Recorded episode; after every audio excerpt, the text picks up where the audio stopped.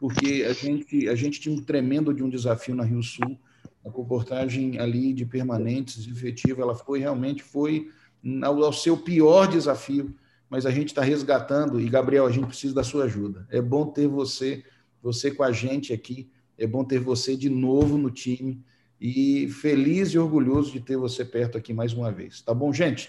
Eu não tenho como saudar um por um, mas como eu estou vendo o Gabriel depois de tantos anos, eu fico feliz. Gabriel foi, era agora, está junto com a gente de novo, foi assistente no meu período ali na Rio Sul, na época do pastor Eliarte. E, e pensa num cara com fogo no coração. O pastor Rodrigo já está perto, conhece, e o fogo no coração dele bota fogo em todo mundo. Alegria, viu? Bênçãos, viu, meu camarada, de estar, estar perto de você aqui de novo.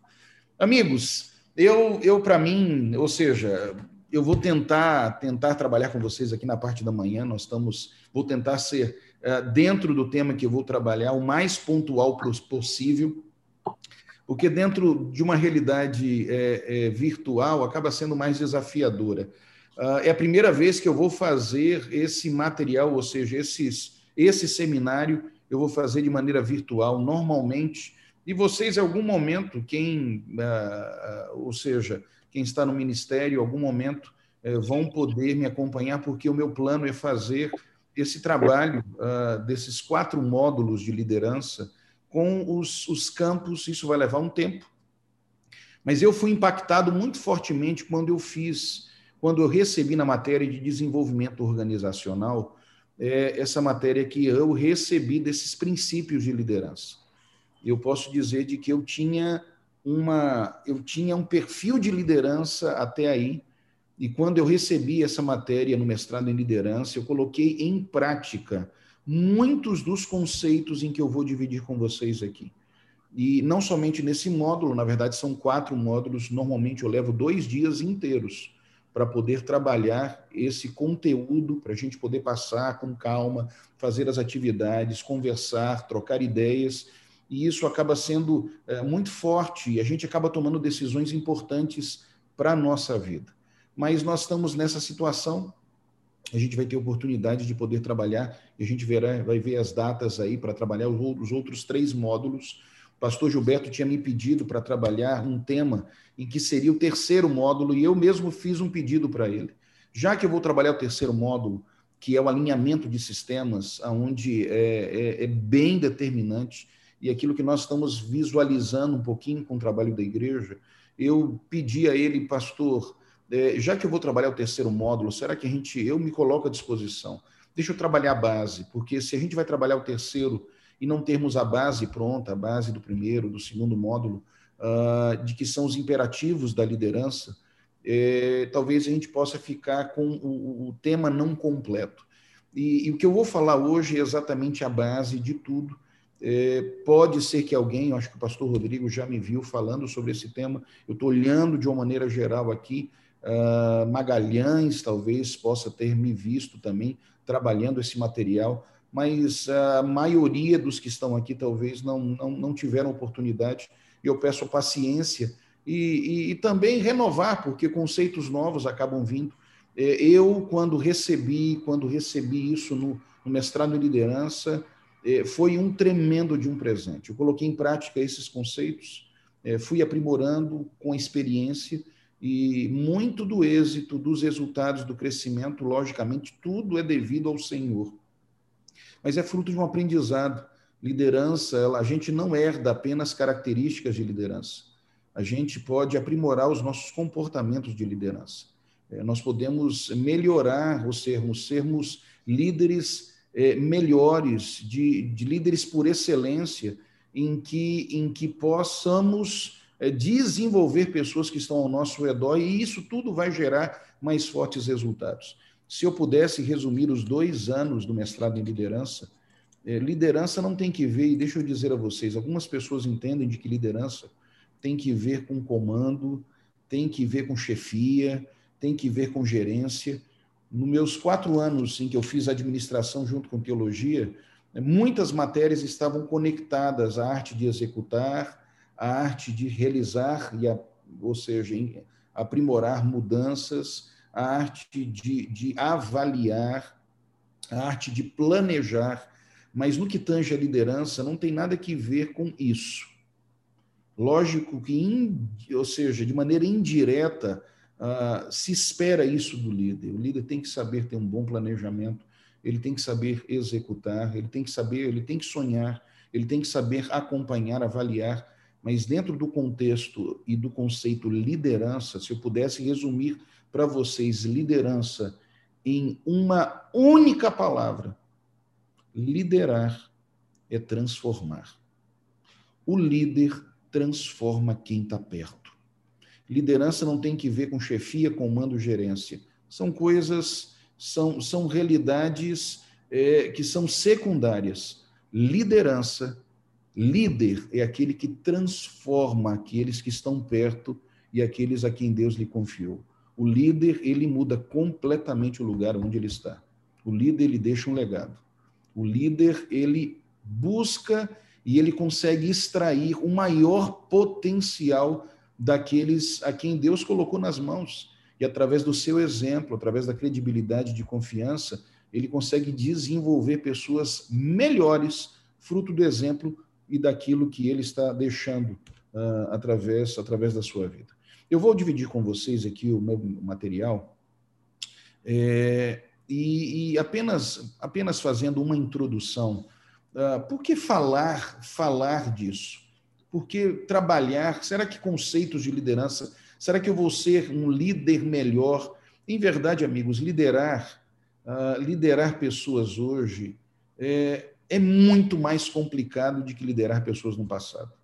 Muito mais desafiador liderar pessoas hoje do que liderar pessoas alguns anos atrás.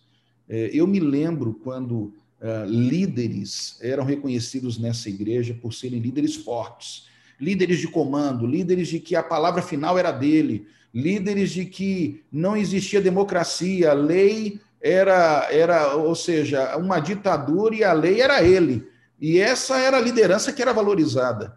E dentro da própria igreja, líderes débeis, democráticos, que deixavam as pessoas falar, eram, eram reconhecidos como líderes é, fracos, de que não estavam, a, não estavam à altura daquele contexto. Hoje o mundo mudou. Hoje as pessoas não aceitam esse tipo de liderança. Não aceitam o líder de que assim, só ele fala, só ele manda, a opinião dos outros não tem, não tem nenhuma, nenhum valor. Ah, as pessoas mudaram porque o conhecimento se proliferou. Existem, em verdade, três, três estilos de liderança. Em verdade, não existe um estilo errado. Ele tem que estar adequado para o contexto em que você está. Existe, existe o contexto, ou seja, a liderança autocrática, é, de que é, você dá as cartas, você diz aquilo que é necessário fazer e não existe muito, muita discussão sobre o tema e é você acaba, que acaba direcionando. É, essa não é uma liderança errada, dependendo do contexto numa guerra, onde nós temos ali um capitão que está com as tropas ali. Tem algumas situações que não tem como a gente parar para poder planejar, para dizer, hum, o que, que nós vamos fazer agora? Não, no meio da batalha, ele quem diz, vai você para lá, vem você para cá. É, normalmente a liderança autocrática ela, ela tem a sua função quando nós estamos em uma situação de emergência, e segundo lugar, quando nós trabalhamos com pessoas que têm muito pouco conhecimento da área. Quando nós temos pessoas ao nosso redor de que não conhecem do tema, mais autocráticos temos que ser. À medida que nós trabalhamos com pessoas de que conhecem a realidade, podem contribuir, podem trocar ideias, podem lhe ajudar, mais democrático nós precisamos ser. E essa é a segunda, o segundo estilo de liderança. E o terceiro estilo de liderança é uma liderança liberal.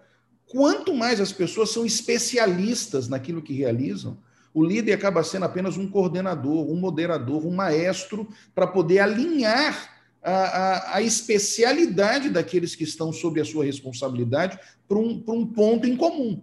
Então, não existe um estilo de liderança errado, depende do contexto, do momento e das pessoas que estão ao seu redor. E dentro desses últimos anos, o conhecimento se proliferou, proliferou, perdão. As pessoas, elas, elas hoje opinam. Na, nos anos passados, A educação era uma, uma oportunidade para poucos, a formação era uma oportunidade para poucos. Hoje, não estuda quem não quer. Com mensalidades aí de 100 reais para ensino superior à distância, hoje não estuda quem não tem desejo, porque o, o ensino, o saber, ele se multiplicou.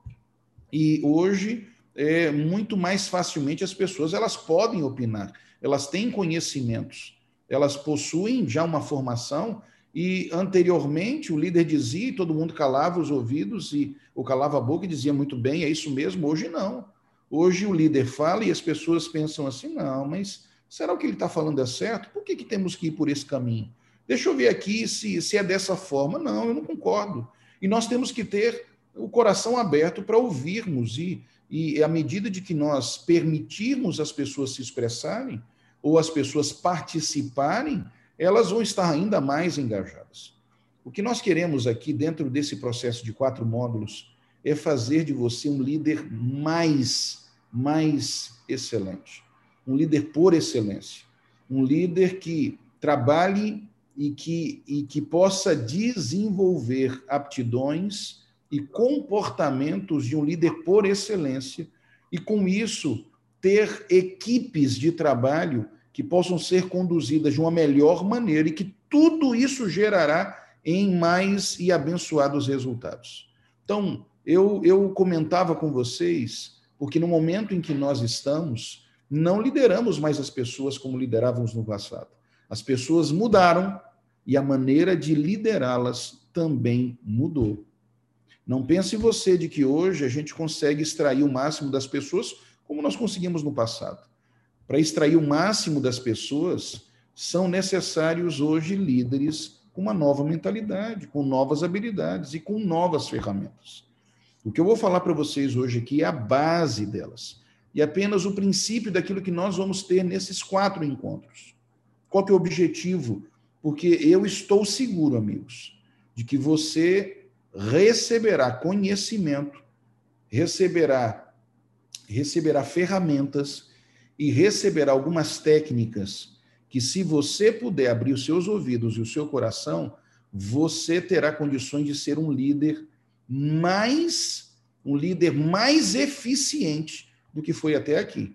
Porque eu fiz, eu, eu coloquei esses, esses conhecimentos em prática e eu sei o quanto me fez bem a mim e aqueles que estavam próximos de mim. É por isso que eu lhe desafio para que você possa, possa anotar, possa escrever, é, possa dedicar esse tempo que estamos aqui para poder aprender e eu espero de que Deus me use como instrumento para que a gente possa aprender juntos aqui. Eu quero orar e eu quero dividir com vocês aqui os objetivos e assim entrarmos. Bom Pai, obrigado, Senhor, pelo tempo em que estaremos juntos aqui nesses quatro momentos. Hoje é o primeiro deles. Mas eu quero me colocar nas tuas mãos para que o Senhor me use como um instrumento teu e à medida de que nós dividirmos a experiência, as responsabilidades aqui, nós possamos juntos aprender em tua graça, em tua misericórdia, abençoando a nossa vida hoje e sempre, é, nos usando para isso. Oramos em nome do Senhor Jesus. Amém.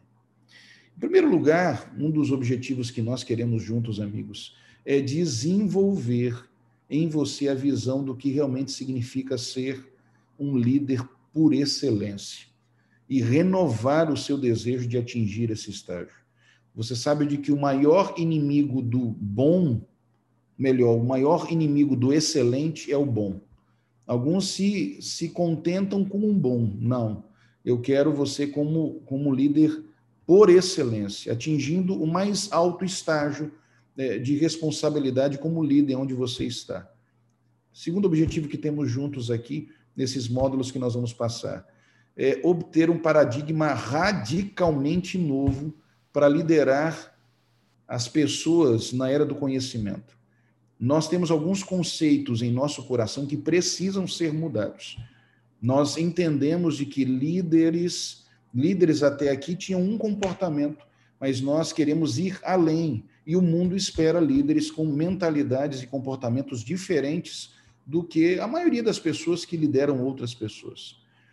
Terceiro objetivo, é conceder a você uma estrutura eficiente para solucionar os problemas crônicos de liderança e de sistemas de trabalho. Todos nós temos desafios e muitas vezes sistemas desalinhados, situações que nos dificultam o trabalho de liderar. E o que eu quero junto com você é lhe ajudar a você conseguir conseguir compreender quais são os problemas crônicos de que a sua liderança, ou o local, ou a instituição, ou o departamento em que você lidera pessoas vive, para que você possa pagar um preço, solucionar esses problemas crônicos de liderança e, com isso, potencializar seus resultados frente àquilo que você é colocado por responsabilidade. Quarto objetivo: é habilitar você através de ferramentas práticas que poderão até mesmo serem usadas num curtíssimo prazo de tempo. Ao colocarmos essas ferramentas ah, em, em, em atividades que nós vamos aqui desenvolver, isso pode lhe ajudar a tomar alguns direcionamentos que vão potencializar os resultados. E, por fim, é, quero, junto com você, desenvolver um processo específico, elaborado em alguns planos de ação fazendo com que, em base de alguns dados, você possa recomeçar e possa tomar algumas decisões que vão lhe ajudar dentro da formação de outras pessoas e da transformação delas. Vamos ver esse vídeo aqui para que a gente possa entender por que, que nós precisamos mudar a maneira de liderar hoje. Everything is changing. And not only is it changing, but it's changing at an accelerated rate. It's permanent whitewater. It's constant churning, changing environment. My father made that statement more than 20 years ago. And you know what? It was true then, and it's even more true today. Change is inevitable.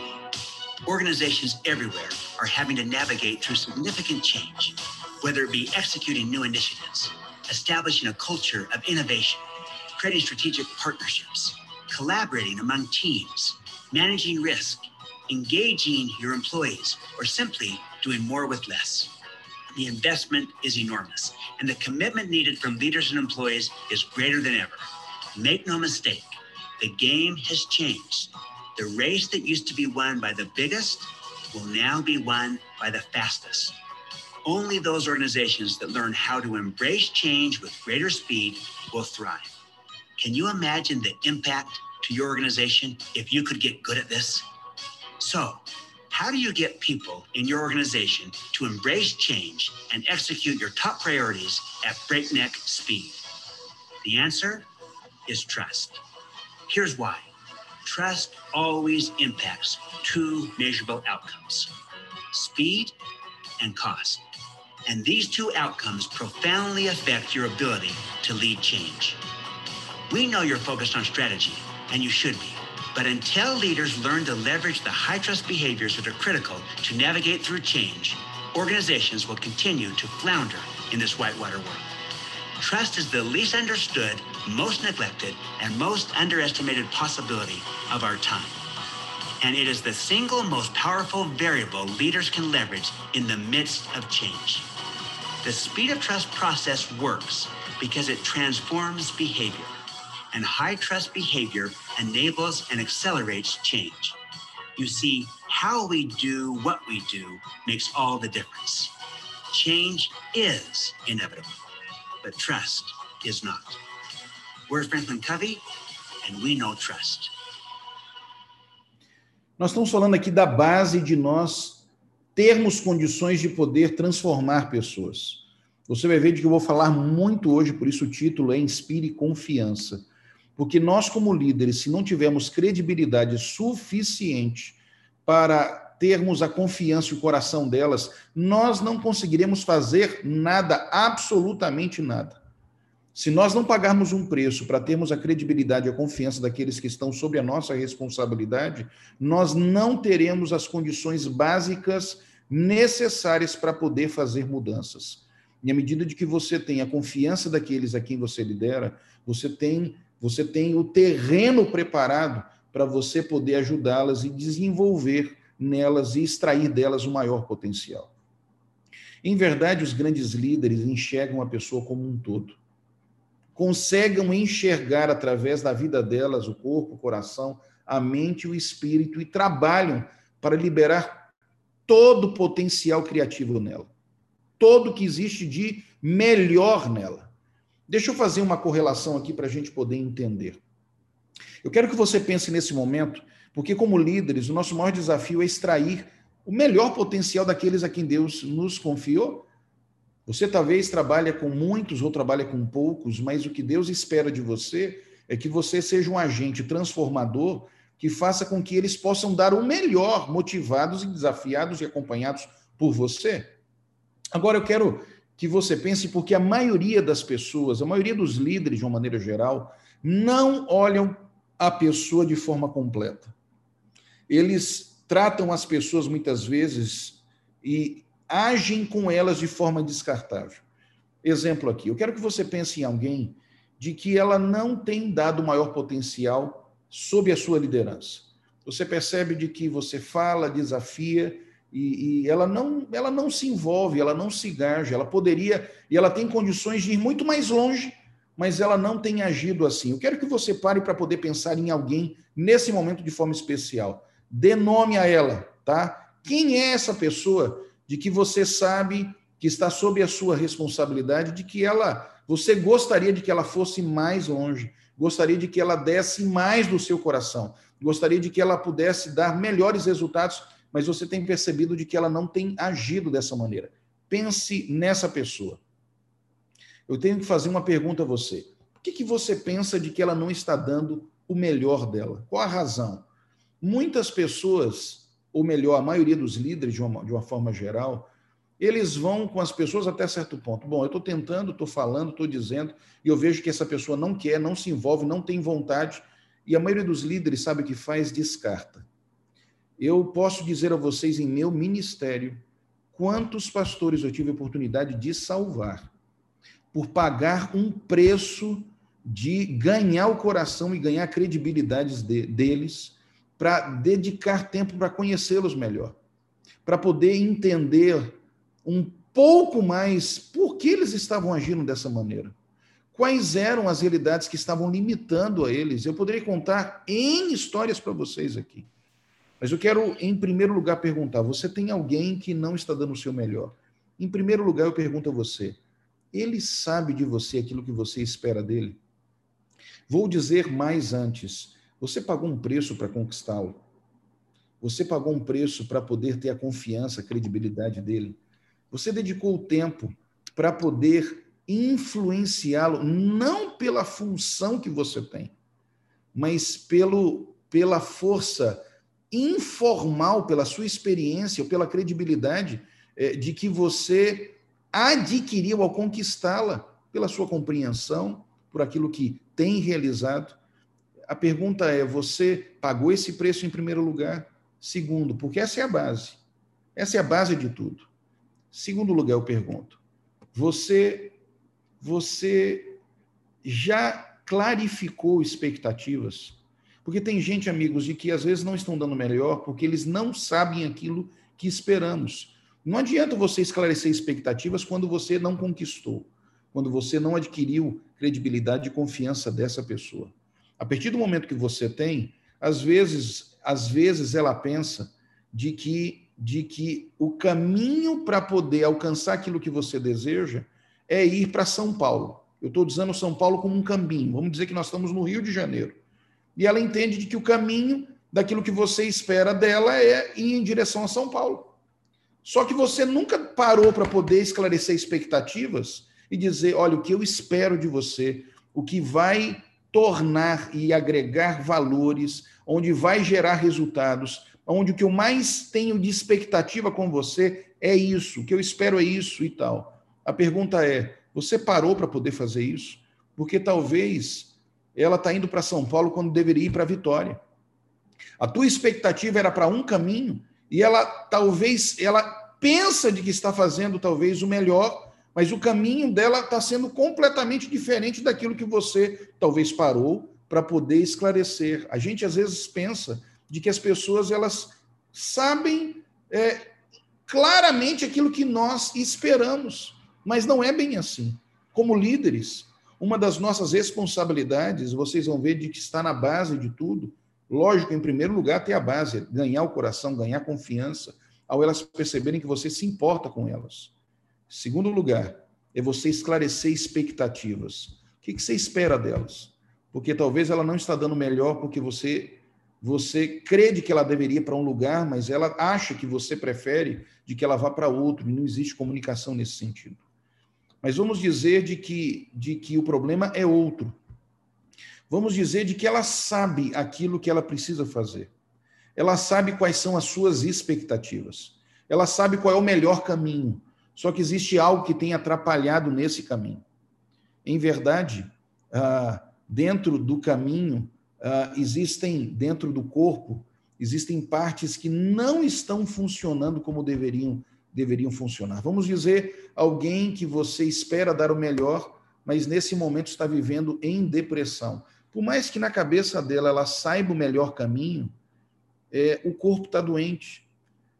Ela não tem as condições necessárias ou básicas para poder realizar tudo aquilo que você espera. Quando o corpo está desalinhado, não adianta. É, por mais de que ela tenha consciência de qual é o melhor caminho, quando existe uma enfermidade do corpo, ou quando as partes ou o alinhamento dos sistemas não está de maneira correta, não adianta, porque é, vai estar desorganizado, não vai trabalhar de maneira harmônica. Uh, alguém que tem uma dor de dente, ela não consegue fazer mais nada. Alguém que está com uma dor de cabeça pesada, por mais que ela saiba qual é a sua responsabilidade, algo está atrapalhando. Assim é dentro também de uma instituição, dentro de uma equipe, dentro de uma organização. Se as pessoas sabem para onde devem ir, mas o corpo não está trabalhando o sistema não trabalha não corrobora para que a pessoa possa alcançar os seus melhores resultados, isso acaba limitando, me limitando o trabalho da equipe. Vou dar um exemplo aqui. Eu pergunto, eu já sei a resposta de vocês, as mãos e os braços, vamos dizer melhor os braços, foram feitos para caminhar? É uma pergunta tola, só para você poder avaliar. Você vai me responder assim: não, não foram feitos para caminhar. E eu concordo com você. Mas eu pergunto: os braços ajudam a caminhar sim ou não? Logicamente que ajudam. A gente não caminha com os braços rígidos, colados ao corpo. Ainda de que a função principal dos braços não foi colocada para caminhar, eles ajudam e são determinantes no equilíbrio.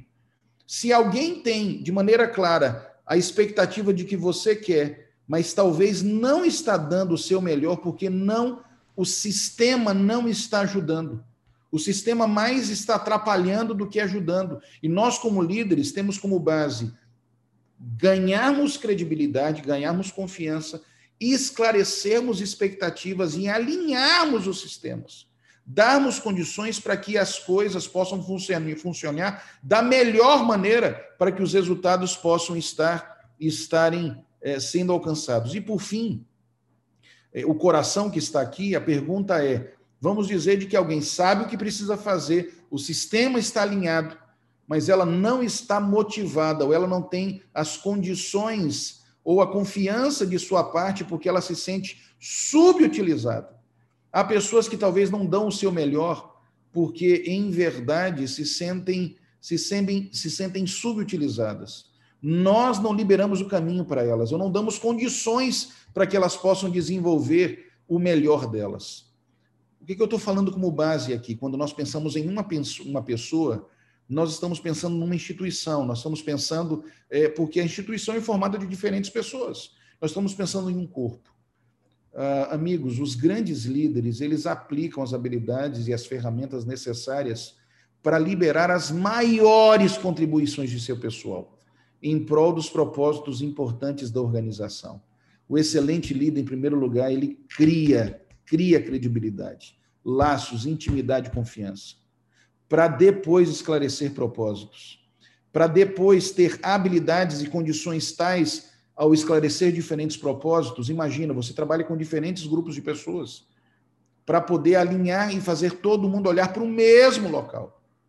E por fim, à medida de que você conhece o seu time, você pode extrair deles o melhor o perfil deles, aonde devem trabalhar, de que maneira devem trabalhar, o que tem limitado a eles, mas para isso a gente deve ter conhecimento próximo das pessoas a quem nós, nós trabalhamos. Veja, existe uma correlação direta com tudo isso aqui. Como líderes, nós temos quatro imperativos. O primeiro deles é inspirar confiança. É como uma escada. Você não usa o quarto degrau da escada já em primeira instância. Você não faz isso. Para que você possa chegar lá com equilíbrio, você usa o primeiro degrau. E você paga um preço desse primeiro degrau, de que é inspirar confiança, é gerar credibilidade, é ganhar o coração das pessoas que trabalham com você. Se você não tem isso, amigo, todos os outros, as outras responsabilidades, elas estarão limitadas. A segunda delas é o esclarecimento de propósitos. À medida de que eu tenho a credibilidade e a confiança daqueles a quem estão sob as minhas mãos, eu posso ter autoridade de dizer para eles o que, que eu espero deles. Eles não vão entender de maneira errônea. Eles não vão fazer diferentes compreensões daquilo que eu estou dizendo, porque existe intimidade. Depois disso, eu alinho todos para um bem comum. Eu alinho, sobretudo, quem lidera grupos e equipes diferentes. Como, como uh, uh, líder geral dessa união, imagina, eu trabalho com equipes de diferentes naturezas, mas existe um propósito em comum que eu tenho que tentar alinhar todos eles para um propósito único. O que, é alinhar o sistema? A gente vai estudar isso um pouco mais para frente no terceiro módulo. Ainda que as pessoas tenham responsabilidades diferentes, o corpo tem que trabalhar de maneira harmônica para um fim comum. Se cada um, meu, imagine um corpo, meu corpo, seu corpo. Se o braço quisesse fazer o que quisesse, se a cabeça quisesse pensar o que quisesse, se a gente precisa, se cada um faz aquilo que quiser, por mais de que braço não foi feito para caminhar, e você sabe ouvido também, mas quando nós temos um objetivo, o alinhamento é fazer com que todas as partes possam estar trabalhando de maneira alinhada e simétrica para esse propósito em comum. E por fim, liberar talentos é poder é poder dar condições para que as pessoas que estão sobre a nossa confiança, à medida de que eu a conheço, à medida de que eu sei o que ela pode realizar, eu libero o talento, eu extraio dela o melhor, eu faço com que o perfil dela ela possa estar no local correto, no momento correto, no contexto correto, para que ela possa gerar os maiores, os melhores resultados. Agora sim, ah, quando nós não tratamos as pessoas dessa maneira completa, quando nós tratamos as pessoas sem ter esse olho completo, as pessoas sofrem e elas não dão o maior resultado do seu potencial. Pense nesse momento no seu departamento, na sua organização. E eh, não dá tempo da gente conversar aqui. Eu poderia até liberar algumas salas para a gente poder conversar, mas eu vou adiantar o tempo. Mas eu quero que você avalie com você nesse momento. Pense em, em exemplos que aconteceram com você, na prática de tratar pessoas como coisas, na prática de tratar pessoas não como como, como é, peças importantes do departamento ou da organização, e elas estavam com todas ainda que pudessem estar erradas, mas esperançosas de que você pudesse dar atenção ou trazer uma solução. E quando nós não temos empatia por elas, ou quando nós não atendemos com todo o nosso coração ou interesse, como você pensa de que elas reagem? Você acha de que elas vão dar o seu melhor potencial? Vocês acham de que elas vão, vão dar o melhor que podem? Algum momento você já buscou um líder seu e você estava cheio de expectativas, cheio de desejo, cheio de vontade, e quando você apresentou, você viu que ele não deu a mínima. Não tratou você como alguém importante para ele. Como é que estava o teu coração logo após isso? Você estava desejoso de dar o seu melhor logo em sequência? Será que em algum momento nós falhamos em deixar de tratar as pessoas como pessoas e tratamos como um nome a mais na lista de que temos que cuidar e talvez não demos o melhor ou a melhor atenção de maneira personalizada como elas precisam receber. Eu quero lembrar a vocês que nós temos e existe a configuração em seis níveis de engajamento. Seis níveis. Uh, em verdade, o primeiro deles, da maneira como as pessoas são tratadas, elas podem dar o seu maior potencial da maneira como elas são lideradas, elas podem dar o melhor dos seus esforços. E da maneira como elas são tratadas também, elas podem dar o menor dos seus esforços ou não dar nada de si. É, nós, ou seja, o estudo avalia em seis níveis de engajamento e de comprometimento. O menor nível que existe é o que nós chamamos de rebeldia ou desistência.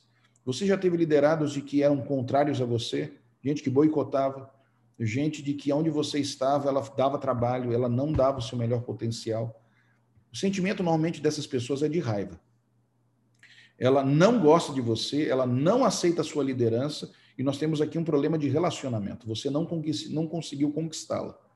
Você não conseguiu alcançar esse coração e ter a credibilidade necessária para poder movimentá-la. Essa pessoa, a gente poderia dizer de que não existe engajamento nenhum. Ela boicota, ela te critica, ela fala mal, ela não dá os esforços por você. Esse é o pior nível, ou o nível ausente de engajamento. Há um segundo nível, onde nós temos alguma conexão de engajamento, onde nós chamamos de obediência fingida. É, é quando as pessoas elas fazem até algo, mas o sentimento que elas têm é medo de você. Deixa eu lembrar uma coisa, nós temos existem líderes às vezes de que eles trabalham na base do medo. E eles ameaçam e eles fazem com que as pessoas possam ter um comportamento é, direcionado, mas é por medo. É, deixa eu dizer a vocês, o medo não é um potencial, não é um bom potencializador de engajamento. É uma obediência fingida.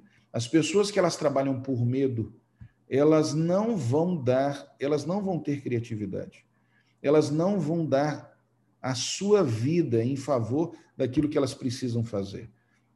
É uma obediência fingida. Elas vão dar alguma parte do seu potencial, mas não darão ele de maneira completa. Porque ela vai fazer por medo de você, medo daquilo que você pode fazer por ela, medo daquilo que você pode dar como consequência, o fato dela não estar tá dando o seu melhor, ou melhor, ou, medo das consequências que podem vir a ela, enfim, esse não é um, um, um engajador importante. Um nível um pouquinho acima o que nós chamamos de obediência voluntária. O sentimento que essas pessoas têm é de recompensa, é um toma lá, da cá. Ela só dá a sua contribuição porque ela está esperando algo em troca é o que nós chamamos as pessoas que são motivadas por um salário. O salário é um motivador? É, mas não é o mais alto. O salário não é aquilo que faz com que as pessoas possam dar o seu melhor potencial. Tem pessoas de que é, elas, elas entendem o salário como um escampo. Eu vou dar aqui, eu tenho que fazer esse serviço e vou fazer simplesmente isso. É isso que eu sou contratado para fazer. Ela não anda a milha a mais, ela não tem a paciência mais, ela, ela não contribui, ela não sugere, ela, ela não vê, ela não vê saídas, ela faz simplesmente o cara crachar. Eu, na realidade, estou fazendo esse serviço porque eu estou querendo algo em troca. Eu quero um salário, ou eu quero benefícios, ou eu quero é, a credibilidade de alguém. É, enfim, é um nível um pouco maior, mas não é aquilo que nós mais esperamos. Nós agora entramos em um outro nível, um nível um pouquinho mais alto é o que nós chamamos de satisfação em cooperar. A pessoa ela tem consciência do seu dever. A pessoa ela tem consciência da sua responsabilidade. E à medida de que ela tem consciência da sua responsabilidade, ela cumpre o seu papel é, com um entusiasmo melhor e maior. O quinto nível de engajamento é o que nós chamamos de comprometimento sincero. O sentimento que as pessoas têm é carinho por aquilo que elas estão fazendo. Ela, ninguém precisa dizer para elas aquilo que elas precisam fazer. Elas fazem com prazer, elas fazem com alegria, elas fazem porque aquilo, aquilo é, é importante, é relevante para a vida delas. E o nível mais alto de engajamento que nós podemos ter é o que nós chamamos de entusiasmo criativo. Na realidade, o sentimento que as pessoas têm é que aquilo que elas realizam tem um significado profundo para a vida delas. Você já viu alguém trazendo uma lista de coisas é, quando elas são é, contratadas ou foram promovidas ou têm uma responsabilidade? Elas vêm cheias de ideias. Elas vêm com muito desejo. E às vezes, ao falarem com você, às vezes estão tão entusiasmadas que estão fora da casinha, que às vezes tem gente que não utiliza todo esse potencial para o melhor e joga um balde de água fria. Saiba ter cuidado quando alguém vem com um monte de ideias. Ela está com um maior nível de engajamento, ela quer ver a coisa acontecer e ela está entusiasmada. Às vezes são, são sugestões que estão fora, não são cabíveis. Mas não jogue um balde de água fria, pense, avalie, faça enxergar ela junto com você caminhos em que nós podemos ter, ter resultados. Agora, amigo, veja só, é, eu gostaria, eu gostaria de que você pegasse a primeira folha que você tem aqui e você respondesse. Outra coisa, é importante que você escreva nesse momento. Esse é o meu pedido para você. Você precisa escrever. Se você quer crescer dentro desse conteúdo, é importante que você pegue o papel agora e você escreva. Por isso foi pedido para você poder ter esse material. Ninguém vai ler aquilo que você vai escrever, mas nós não mentimos para o papel. Se a gente é, tiver a disciplina correta, nós vamos colocar aquilo que. E eu desafio você: a resposta correta não tem resposta errada. A resposta correta é a resposta mais instantânea e sincera que vir à sua mente. Você tem duas perguntas para responder aqui agora. Eu gostaria que você marcasse no seu papel. A primeira delas, na sua visão, aonde você se encontra nesse momento em relação ao desenvolvimento do seu trabalho, da missão de que Deus te deu? Onde você está aqui? Onde você se encontra nesses seis níveis de engajamento? Aonde você está? A primeira resposta que vira à sua mente é a mais verdadeira, marca. Nós somos muito autopiedosos. Eu quero fazer, eu quero pedir para você marcar no papel que você tem aí. Nesses seis níveis, onde você se encontra, marca aí, tá bom? Agora, nesse contexto, nesse momento. Você não precisa de mais de três segundos para responder essa pergunta. Já marcou? Eu vou para a segunda pergunta agora. Na sua visão, onde está a média do grupo de trabalho de que tem sob a tua responsabilidade? Aonde está a média do seu grupo? Nesses seis níveis, aonde eles se encontram? Aonde eles estão? Três segundos também. Ao você ver o seu grupo todo, a média do meu grupo está onde? Alguns são mais engajados, outros são menos engajados, mas na média, onde eles estão? Você já respondeu a pergunta, certamente, porque mais do que isso, eh, vai ser uma resposta não, não correta, tá? Em primeiro lugar, é interessante, amigos, nós somos nós somos limitadores. Interessante de que é, você colocou onde você está e muito dificilmente as pessoas a quem você lidera, pode ver aí, pode ver o que você marcou. Dificilmente as pessoas que você lidera estarão acima no comprometimento, comprometimento com você do que você colocou. Se você marcou aqui, ó, senso do dever, se você marcou aqui, ó, você provavelmente marcou de que a maioria das pessoas está aqui junto com você ou está menos que você. As pessoas elas não são mais comprometidas que seu líder. É o entusiasmo, o engajamento, a vontade, o desejo do líder que contagia as pessoas que estão ao nosso redor. Nós somos limitadores de engajamento. Elas não vão ser mais e não vão fazer mais do que nós fazemos. É por isso que o líder, ele emprega o ritmo. O líder dá direção. O líder mostra e dá energia daquilo que é necessário ser realizado. E ele contagia de maneira positiva, como ele também contagia de maneira negativa. Se você colocou que a média do seu grupo está aqui, nesses três primeiros níveis, eu sinto lhe dizer de que você ainda não está exercendo uma, uma ação de liderança sobre eles. Você está exercendo uma ação de gerenciamento sobre eles. Esse tem sido o seu papel. Agora, se a média do seu grupo está desses três pontos para cima, aí nós podemos dizer de que você tem tido uma ação de liderança intencional no desenvolvimento daqueles que estão em tuas mãos. É só para a gente poder refletir, é só para a gente poder avaliar. Quando nós não estamos engajados, nós não conseguimos extrair o melhor potencial das pessoas. Mas quando o nosso engajamento ele é alto, isso nos ajuda dentro do, daquilo que é significante para a nossa vida, dentro do carinho que temos por aquilo que fazemos, da nosso senso de responsabilidade e do entusiasmo criativo, nós conseguimos fazer com que as pessoas possam estar mais fortemente engajadas. Agora, eu quero que você vá para a segunda atividade que está na página seguinte aqui, o que nós chamamos de oportunidade para a grandeza. Eu quero que você responda essas perguntas de maneira rápida, ao que vir na sua mente. Diga aí o nome da equipe, enfim, uh, de que você de que você lidera. Nós todos trabalhamos na área de publicações aqui.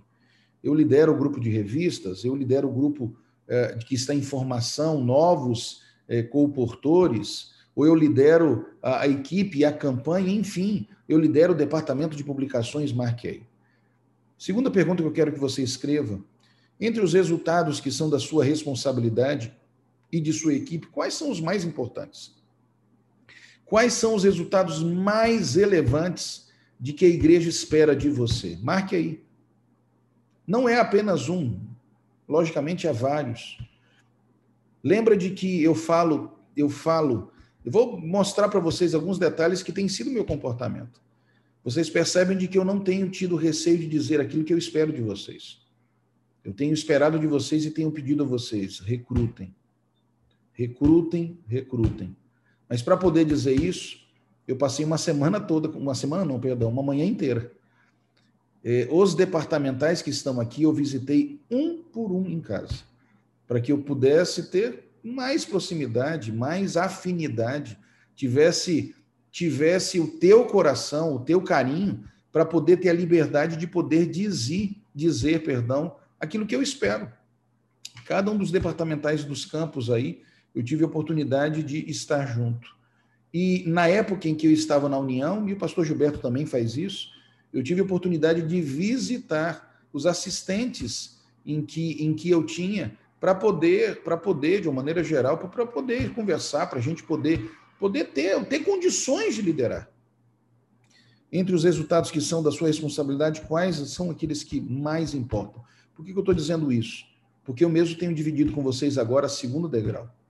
A expectativa. O que eu mais espero de vocês? Vocês precisam vender, a gente precisa crescer em revistas, a gente precisa crescer multiplicando o número de efetivos. Isso é um pedido que eu tenho, que eu tenho comentado, que eu tenho solicitado, e as estratégias devem estar mobilizadas frente a isso. Enfim, nós precisamos crescer em mais assinaturas.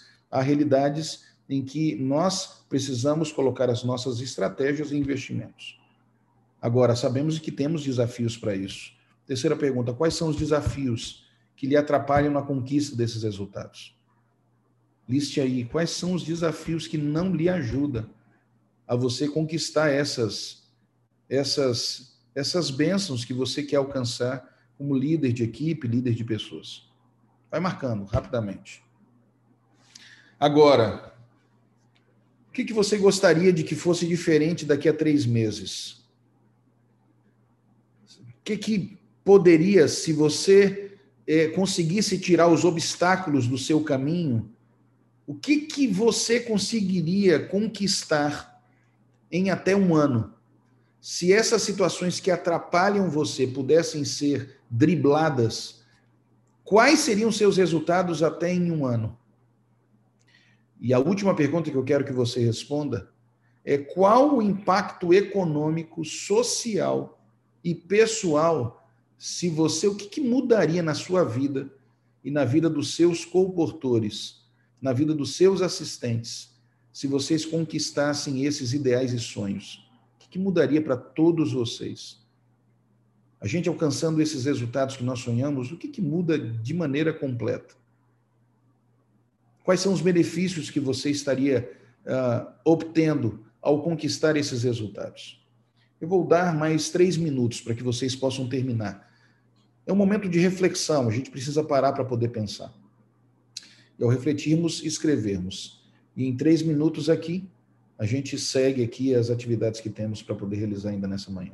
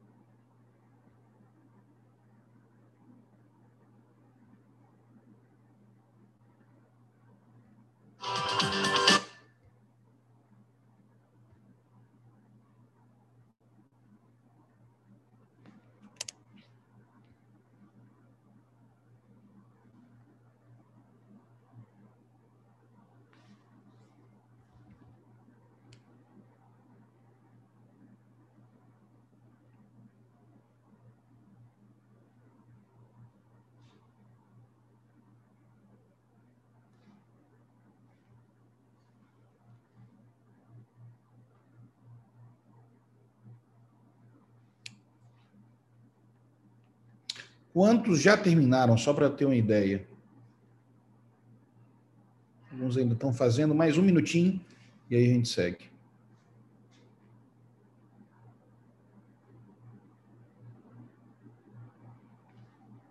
Nós vamos ter em algum momento um intervalinho de cinco minutos, pastor Gilberto, que eu acho que compensa para o pessoal poder parar, enfim, respirar. Mas deixa eu terminar essa primeira parte aqui e a gente dá um intervalinho aí de cinco minutos, pode ser?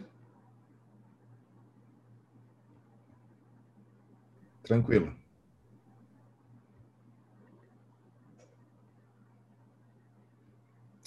Amigos, deixa eu seguir com vocês aqui. Em verdade, no século XX, os ativos mais valiosos de uma empresa eram seus equipamentos. Nesse século que estamos, os ativos mais valiosos de uma instituição são as pessoas, é o conhecimento que ela tem. São as pessoas que nós temos sob a nossa liderança. E sabe o que acontece? Esses são os quatro grandes problemas de que nós temos como líderes.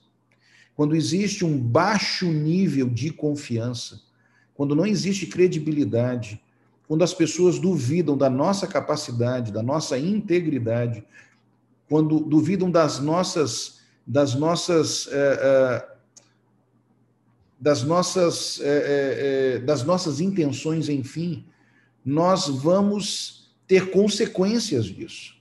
Os propósitos ou visão serão obscuros, as pessoas não vão saber claramente aquilo que nós esperamos delas, elas vão, elas vão fazer diferentes interpre interpretações daquilo que nós queremos delas. Somados a isso, quando nós não temos um, um nível alto de credibilidade e confiança, não apenas o propósito não é claro, mas os sistemas se tornam altamente burocráticos tudo acaba se tornando muito mais difícil. E nós temos com isso um talento e um potencial que são subutilizados, que estão em nossas mãos. Por isso, a nossa responsabilidade é contornar isso. Existem quatro imperativos de que você, como líder, deve dar a sua atenção. O primeiro deles é inspirar confiança. É por isso de que eu, quando chego em um local, a primeira coisa que eu dedico tempo é tentar me aproximar daqueles com quem eu vou trabalhar. Eu quero conhecê-los para eu poder conhecer o melhor potencial que eu tenho deles, ou a força que eu tenho nas minhas mãos, e ao mesmo tempo eu quero que eles me conheçam, se sintam próximos a mim. Deixa eu dizer uma coisa para você, amigo: não existe liderança à distância. Não existe liderança por autoridade ou liderança por um papel ou uma função que lideram. A liderança, para ser construída e para ser executada da forma correta, ela deve ser pelo caráter que você tem. Ela deve ser realizada pela autoridade informal e não pela autoridade formal, pela função que lideram como igreja. À medida de que você conquista, tem o coração, a credibilidade, quando confiam em você de que as suas habilidades dão a você autoridade para você exercer essa função, você não precisa dizer para ninguém quem você é ou qual o seu papel na organização. Elas vão estar abertas para poder lhe seguir. Elas vão estar abertas para ouvir os seus conselhos. É por isso que a base de tudo está na confiança. A confiança, ela faz com que problemas enormes se tornem muito pequenos, porque existe velocidade para a gente poder compreender, ter empatia pelos outros. Mas quando nós não pagamos um preço dessa confiança, tudo se torna muito mais custoso e tudo se torna muito mais difícil de ser conquistado. É por isso de que você, como líder, eu desafio você a pagar um preço. Eu me lembro de que quando estava aqui na União como diretor de publicações, é, eu, ao chegar, isso eu aprendi com meu pai. Meu pai me dizia, como pastor, ele dizia o seguinte: Irã, quando você assumir um distrito, quando você for para um lugar, a primeira coisa que você deve fazer é visitar todos os teus anciãos. Eles são as pessoas que vão fazer a coisa acontecer na igreja. Você precisa ter a confiança deles. Meu pai não havia estudado, não havia feito um mestrado em liderança para poder saber desses conceitos. Foi exatamente pela intuição, pela experiência que ele dividiu. E em todos os lugares onde eu estive, eu dediquei tempo para isso. As pessoas querem a nossa atenção. À medida de que nós gastamos tempo com elas, nós as conhecemos e elas nos conhecem. as coisas se tornam muito menos burocráticas. A gente acaba gerando uma credibilidade, uma confiança tal de que a velocidade acaba sendo muito mais instantânea para tudo acontecer. E isso acaba lhe dando fôlego e ar para você direcionar as pessoas, para você ser um agente transformador. E Deus sabe que aonde eu tenho ido, eu tenho dedicado tempo para isso. Eu estou falando para assistentes aqui. Ano passado, eu cheguei nessa união com um desafio agora de 10 campos. Quando eu estava como presidente de campo, eu anualmente, já vocês me ouviram falar, os, os pastores departamentais sabem disso, eu visitava todo o grupo de pastores uma vez por ano. Eu estava na casa deles durante uma hora e meia, às vezes um pouco mais de tempo, junto com a família. Não era num contexto de itinerário pastoral, não era em um contexto, é, enfim, que eu aproveitava que estava na igreja, aproveitava para poder passar na casa, não. Era um tempo separado para isso. Para eu poder escutar as histórias, para eu poder estar perto deles, para conhecer a família, para me, me tornar próximo, me tornar íntimo. E, e isso me ajudaria, me daria condições para poder liderá-los, me daria condições para poder, ao necessitar ajudá-los, o coração estaria muito mais aberto. Amigos, como isso me ajudou em situações em que eu precisava chamar a atenção de alguns pastores. E não é chamar a atenção porque eu sou chefe, tem que chamar não de maneira alguma, mas vendo situações em que eu precisava ajudar, situações em que o, o, o pastor estava indo por um caminho que não era o melhor. Mas como eu havia ido na casa dele duas, três vezes, ele sabia, me conhecia, eu tinha liberdade para poder ajudá-lo e dizer, amigo, o que está acontecendo? Para vocês terem ideia, talvez a última pessoa de que um pastor que está com um casamento em, em, em frangalhos, é, é, enfim, a última pessoa é, de que deseja que saiba disso é o presidente. Eu tive alguns pastores que me buscaram para dizer, pastor, eu não confio em dizer isso para ninguém. E eu sei que o senhor deveria ser a última pessoa que deveria saber isso. Mas me ajuda, pastor, porque meu casamento está morrendo. Eu preciso de ajuda. Eu tive um pastor certa vez e que me disse assim: Pastor, eu não tenho coragem de dizer isso para ninguém. Mas para o senhor eu tenho coragem de poder dizer: Meu filho é um homossexual. Eu preciso de ajuda, pastor. Eu não queria que eu não queria que mais ninguém soubesse, mas eu confio no senhor, preciso eu sei o preço que foi pago para que eles pudessem ter liberdade para poder fazerem isso. Eu digo a vocês, paguem o preço de ter as pessoas que você lidera próximas a você. Pague um preço de estar com elas, dar tempo, atenção. Nesse ano passado, meu grupo de departamentais aqui está mais próximo de mim, mas nós estamos muito longe da igreja. Para que a gente possa, de alguma maneira, movimentar a igreja, eu tenho que tê-los comigo. E ano passado eu dediquei um tempo para poder visitar todo o nosso grupo, todo o grupo de departamentais dos campos. E, em, salvo em alguma outra sessão, eu tenho aqui vários exemplos de que eu pude visitar para poder passar um tempo e para poder conhecer a história, poder conhecer um pouquinho de como vieram para o ministério, poder passar. Eu me lembro da visita de praticamente cada um de vocês é, um ou outro que talvez possa ter tido dificuldade, mas em verdade a maioria de vocês, logicamente dos departamentais, eu pude visitar, pude estar em casa, e isso me ajuda a ter condições para poder liderar, para poder falar, para poder ajudar, é, para poder representar o departamental daqui. Durante esse ano foram mais de 100 visitas. Para poder conhecer o time, para mim é tão importante poder dentro das, das, dos concílios, poder chamar pelo nome, poder saber como está, poder saber como, como anda a família, tudo isso me ajuda para que eu possa ter condições mais fortes de liderar. É por isso de que a sua concentração deve estar nesses quatro imperativos aqui. Sabe como nós engajamos as pessoas? O maior poder de engajamento é a confiança. Quanto mais elas confiam em você, mais elas estarão engajadas. Por isso, há uma necessidade de pagar um preço para que elas possam, para que elas possam fazer e dar o melhor potencial delas. Veja esse vídeo aqui. Fala exatamente isso.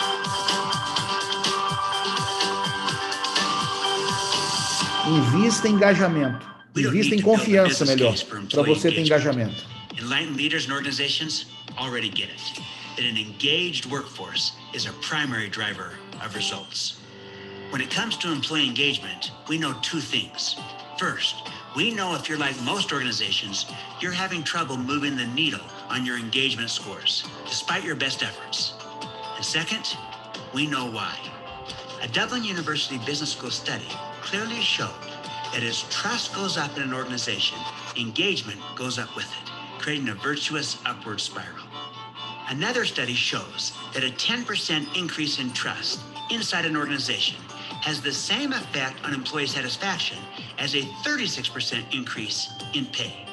Let me repeat that.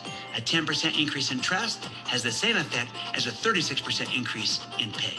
Experts analyzed 12 different engagement models with 26 different drivers of engagement.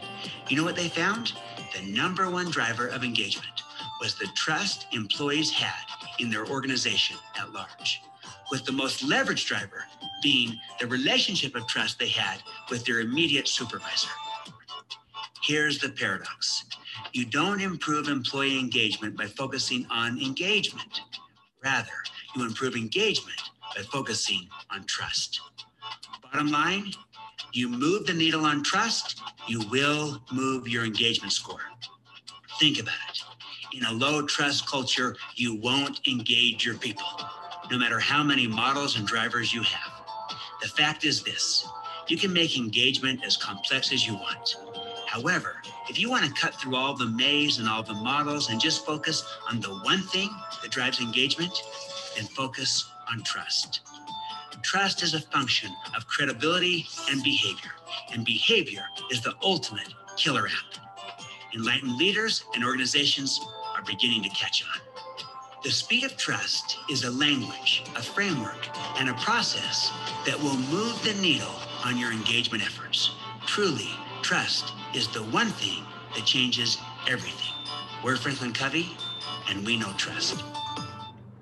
Eu fico realizado quando eu vejo os diretores, assistentes visitando, dedicando tempo, estando junto e colocando isso como prática muito importante, prioritária, para que as pessoas possam ter em sua confiança alguém, possam ter credibilidade em você, tendo confiança em você, possa ter uma condição e um agente que possa extrair delas o maior potencial. A gente vai dedicar um tempo agora para poder descobrir como nós potencializamos a credibilidade e a confiança das pessoas conosco. Como é que nós podemos melhorar esse nível de confiança? Como nós podemos, a, podemos melhorar a credibilidade para que nós tenhamos condições de ajudá-las nesse processo. Mas vamos fazer o seguinte agora, pastor Gilberto, são 10 e 26 quem sabe a gente poderia dar, até para ser um intervalo assim, oito minutos, mas a gente precisaria começar às 10h35, pode ser?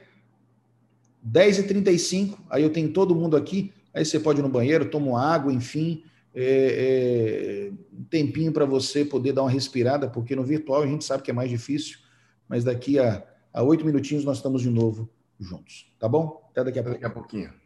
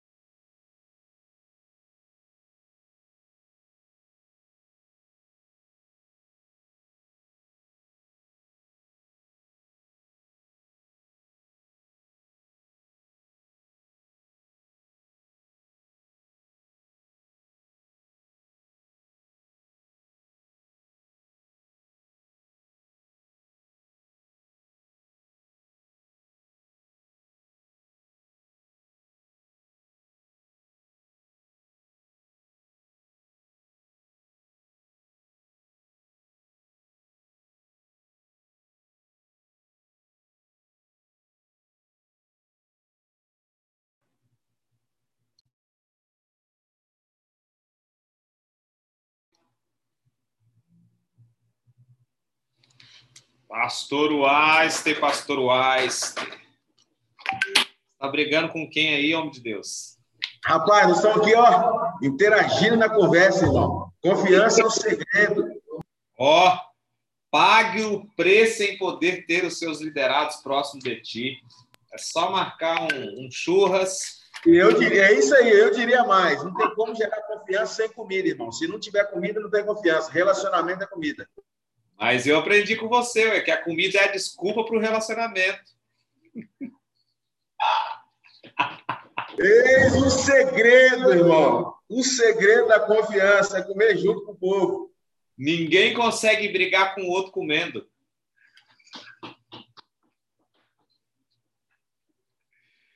Ai, rapaz, cadê o Lucas? Lucas! Esse cara foi no banheiro mesmo, cara.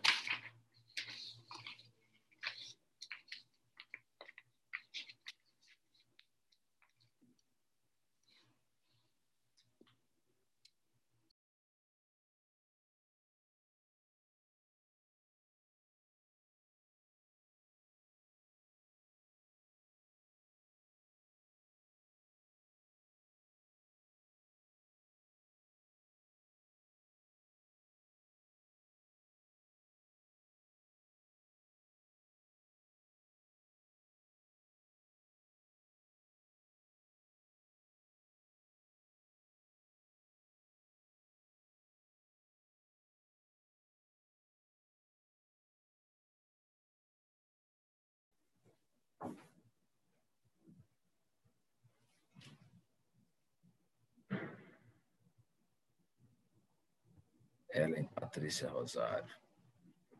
Aqui tem 10. Aí o que, que eu não lancei? Eu tenho que lançar agora uns sucos e shakes, né?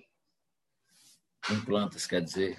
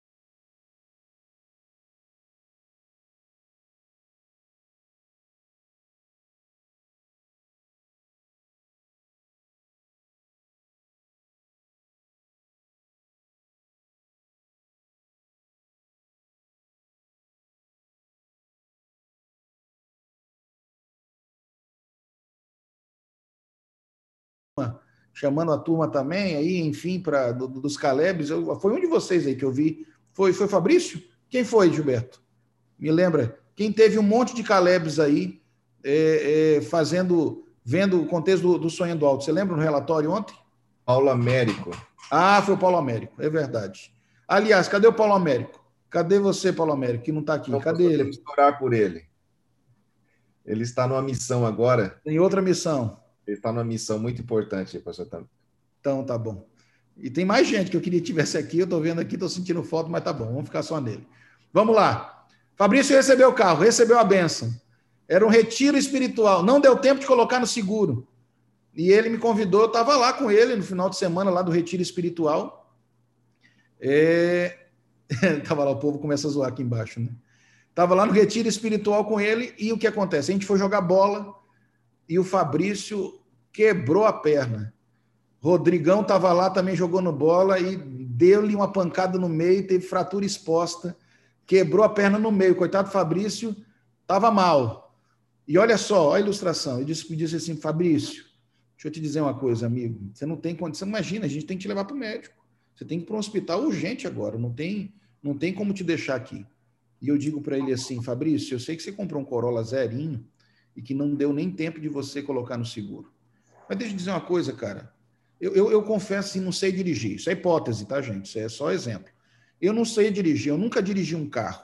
Mas dizem que dirigir um carro automático não é tão difícil, que é só botar no drive ali, apertar o acelerador. Cara, é, eu sei que você não botou o carro no seguro. E eu sou tão correto e íntegro para dizer para você de que eu não tirei carteira. Eu não sei dirigir. Mas se você for do meu lado explicando o que eu tenho que fazer, eu te levo até o hospital. Eu pergunto a vocês: ele me empresta o carro? Sim ou não? Para levar ele para o hospital? Duvideodó, não empresta coisa nenhuma para levar. Ele tá com. Ele morre com a perna quebrada dele, mas não me dá o carro zerinho dele de, de para eu poder levar. É, é, e, e, e veja, falta integridade nas minhas palavras? De maneira alguma. Eu estou dizendo para ele, cara, eu não sei dirigir. Mas eu estou disposto aqui, se você me disser o que eu vou fazer, ainda de que eu tenha integridade, ele não vai me emprestar o carro. E sabe por que ele não me empresta o carro? Porque ele não confia em mim. Não que ele não confie em mim como pessoa. Ele não confia em mim para dirigir o carro.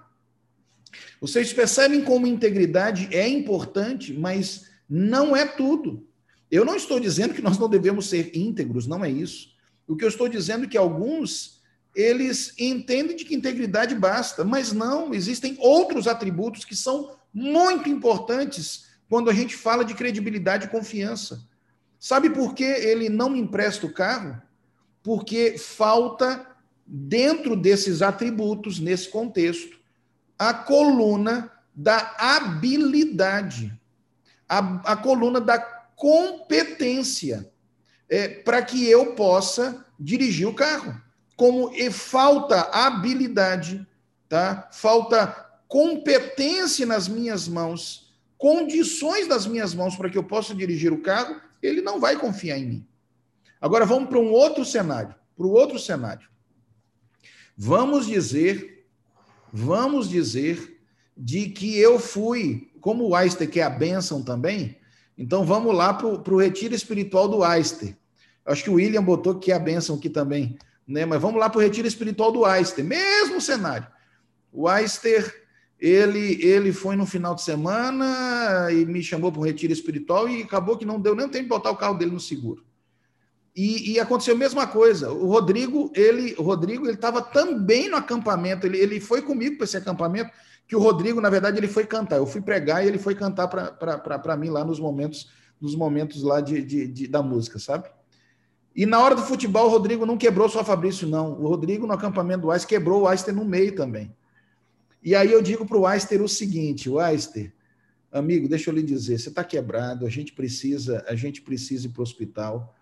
É, mas e tem uma coisa, o Aister, aí eu digo para o Aister assim: pode ficar em paz de que eu sei dirigir. Olha aqui, ó, ó minha carteira. Desde que o Fabrício não me emprestou o carro, eu tirei carteira. Está aqui minha carteira, minha habilitação. Mas eu sou tão íntegro, tão íntegro, íntegro, perdão, que eu tenho que te contar uma verdade. Desde que eu tirei carteira até aqui, cara, eu confesso para você, eu já matei 10 dirigindo o carro, sabe? Já me envolvi de um bocado de acidente, ainda bem que eu tenho sorte, porque eu não morri nenhum, mas teve uns 10 que já morreram comigo. Você acha que ele me empresta um carro?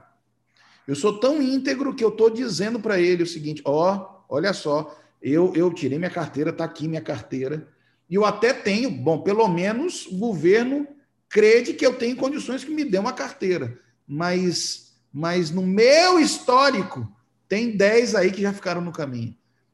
Existe uma outra coluna de que ela faz parte dessa casinha da confiança que a gente tem que ter de maneira muito clara. Essa outra coluna, que não basta ter perícia e habilidade, mas quando as pessoas nos olham, qual é o histórico de resultados que eu apresento? Quando elas olham para trás, elas olham para mim e elas dizem assim: pode botar na mão dele que ele faz a coisa acontecer. Opa, os lugares em que ele esteve, ele fez diferença, ele gerou resultados, pode ficar em paz. Existem quatro colunas, gente. Uma coluna é integridade. Outra coluna, eu vou voltar aqui para compartilhar da tela. Outra coluna é o que nós chamamos de intenções. São os motivos, objetivos e comportamentos que temos. Preocupação genuína pelas pessoas que interagimos e lideramos. Essa é uma outra coluna. A terceira foi que eu comentei aqui agora. São as capacidades. São as habilidades que, que inspiram. Deixa eu ter confiança que está errado aqui. As habilidades que inspiram confiança, talentos, atitudes, perícia, conhecimento e estilo. Para que as pessoas possam permitir que eu as lidere, que eu as lidere, elas precisam perceber de que eu tenho capacidade suficiente para isso, que eu tenho habilidade, eu tenho condições, eu tenho traquejo para a coisa, porque se eu não mostrar traquejo para aquilo, elas não vão, habilidade, elas não vão dizer assim, pastor, me coordene, me lidere, o que, que o senhor acha, o que, que o senhor pensa? E por fim, é o que nós chamamos, chamamos de resultados, histórico de resultados. Qual é o histórico de resultados que eu tenho? Do meu desempenho? Qual é a capacidade minha de realização? Eu sou alguém que sou conhecido como alguém que, quando me dão na mão, eu faço, gero bons resultados?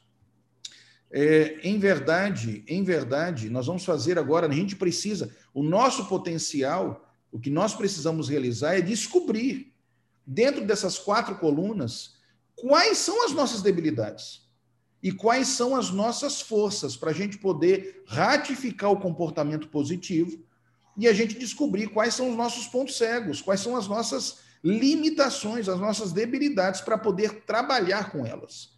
Eu quero que você vá agora para o que nós chamamos aqui de quatro cernes, quatro cernes da credibilidade. Nós vamos fazer um teste agora. E esse teste vai ser feito por você. Agora preste bastante atenção nesse teste. Eu vou até interromper o compartilhamento aqui para você poder para você poder me escutar. Vai lá na página, não tem página, né? Mas vamos lá. Vai lá na, na quando você abre aqui, você depois você lê esse material, um excelente material, mas vai lá nessa página aqui, ó. Nessa, o que nós chamamos que a parte 1. Tá vendo aqui, ó? Quando começa essas colunas aqui e esses dizeres. Todo mundo já chegou isso aqui, ó? Vai até ali. Tá? Beleza, gente? Isso aqui é um teste muito importante. É um teste muito importante. Como você. Presta atenção. Vamos ver se pela primeira vez eu consigo fazer esse teste sem que alguém erre. Presta atenção, vamos lá. É, é, Para mim é simples, é simples. Você vai fazer esse teste como um termômetro, tá? Como um ter... Você vai marcar uma só, é um só, é assim, ó. São cinco perguntas, você vai ter uma marcação em cada uma dessas perguntas. E são quatro folhas. Olha só, escute só, preste atenção aqui, ó. Preciso de você olhando aqui. Olha aqui, ó. Desse lado meu esquerdo, diz assim, e do teu lado esquerdo diz assim: há, há ocasiões em que penso que faz sentido falar mentiras inofensivas, transmitir falsa impressão de pessoas ou situações ou torcer a verdade para obter os resultados que desejo, tá? Do outro lado, completamente oposto a isso, diz assim: sou totalmente honesto em minhas interações com as pessoas em todas as circunstâncias. Escute agora. Se você é isso aqui, ó, se você há ocasiões que pensa que faz sentido falar mentiras inofensivas, se você é assim, escute o que eu vou dizer, amigo, não tem resposta errada aqui. O mais importante para mim é que você descubra aqui aonde. Não, não, não minta para você. Você não vai estar tá crescendo com isso. Descobre quais são as suas debilidades, tá? Seja duro com você, seja sincero com você, tá? Seja equilibrado com você mesmo. Então é o seguinte, se você é isso aqui, ah, ocasiões que eu penso faz sentido, você vai marcar um. Tente, isso aqui como termômetro, você vai marcar um. Se por outro lado você é exatamente isso aqui, ó, sou totalmente honesto em minhas interações com as pessoas em todas as circunstâncias, você vai marcar cinco. Agora, se você não é nem isso aqui e nem isso aqui, marca quanto? Me ajudem. Três, muito bem. Nota 10 para o Josemar. Marca três. Se você é quase isso aqui, há ocasiões em que penso que faz sentido falar mentira. Você não é 100% isso, mas você é quase isso. O que, que você vai marcar? Dois, muito bem. Dá um presente para o Ricardo. Agora, se você é quase isso aqui, sou totalmente. Eu não sou 100%, pastor, mas sou quase isso. Você vai marcar quanto? Quatro. Dá um presente para que negócio é de Ana Gabriele aqui, cara? Você tá com o computador da sua menina, da sua esposa? O que, que é isso aqui? Minha, minha filha pegou o notebook ontem e a escola, ela colocou o nome dela lá, o colégio está sendo live. Aí ficou aí, agora que eu fui ver. Mas é, é você não tinha mudado de nome. Dá para o Gabriel aqui, presente para ele também. Você marca quatro, tá? Marca quatro. Você vai responder, presta atenção. Você vai responder, tá claro? Tá claro? Você vai responder cada uma dessas perguntas aqui, vai marcar um único ponto. É um termômetro, tá? Então é o seguinte: marca cada uma delas. Escutem, gente. É a primeira resposta que vem à sua mente é que mais vale. É a primeira. A primeira é mais sincera. Lê um lado, lê o outro. O que é que eu sou? Sou isso aqui. Marca. São quatro páginas. Eu vou dar alguns minutos para vocês fazerem. E depois nós vamos ver. Ninguém vai saber o teu resultado, nada disso. Eu preciso que você descubra quem você é nesses pontos aqui, tá bom? Toca a vida, eu vou dar alguns minutinhos para você poder fazer, tá? Quando você terminar, quando você terminar, mais para poder ter um controle, faz assim, ó. Faz assim para mim, assim, ó. Marca lá a mãozinha lá, vai lá embaixo, marca. Não, mãozinha, essa aqui não, essa aqui de parabéns. Marca aqui, ó.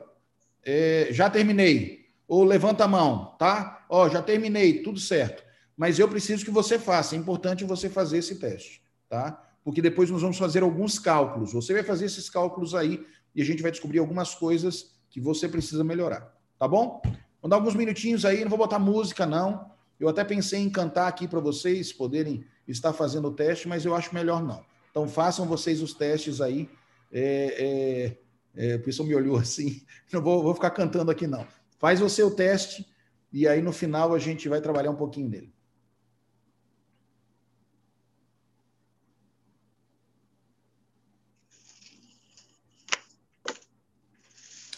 Alguém tem alguma dúvida do teste? Pode perguntar, não tem nenhum problema. Tá claro o teste? São quatro páginas, tá? Se tem alguma dúvida, pode me perguntar.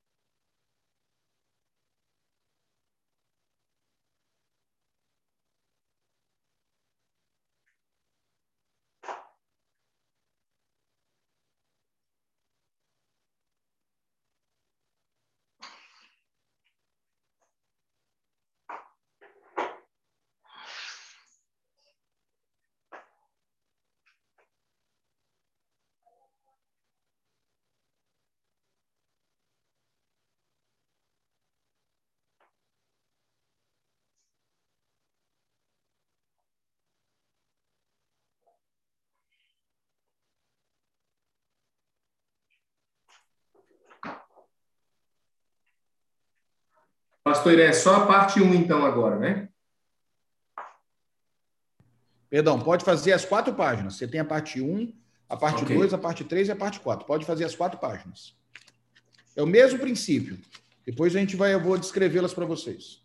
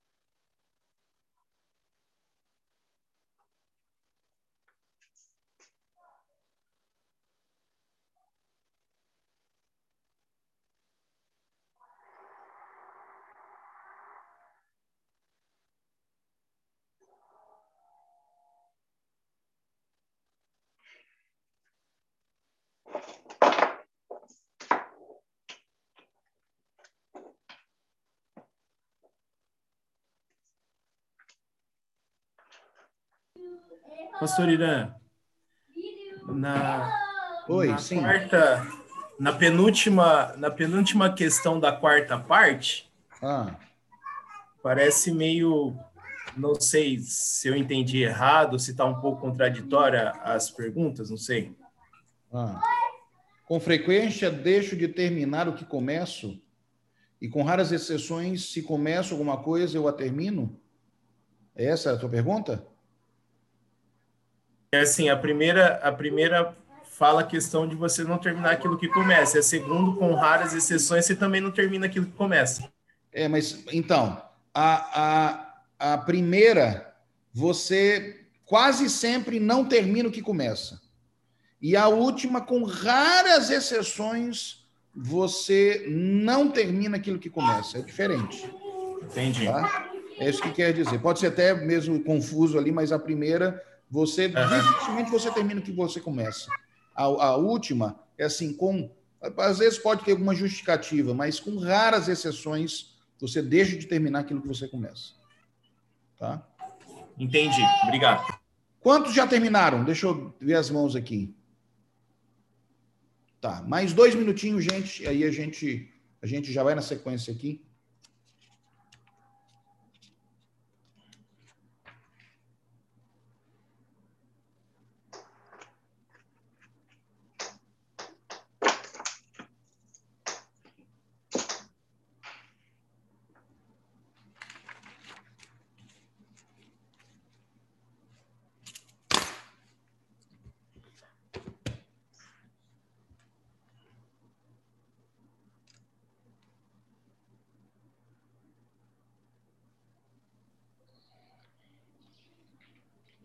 Pastor, já é para somar cada parte, né?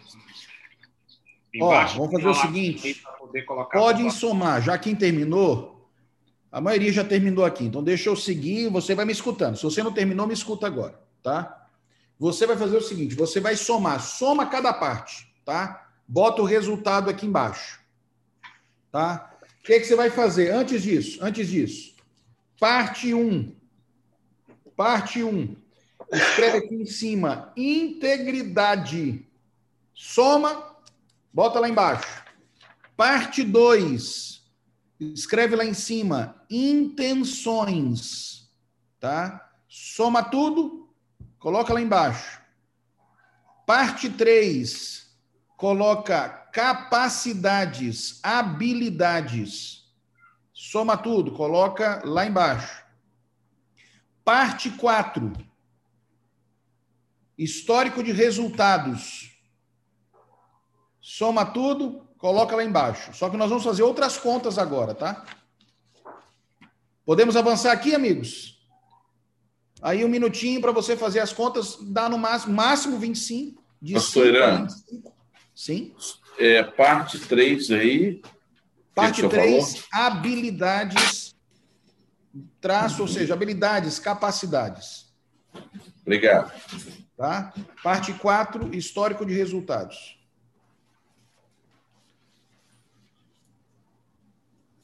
O que, que você vai fazer também?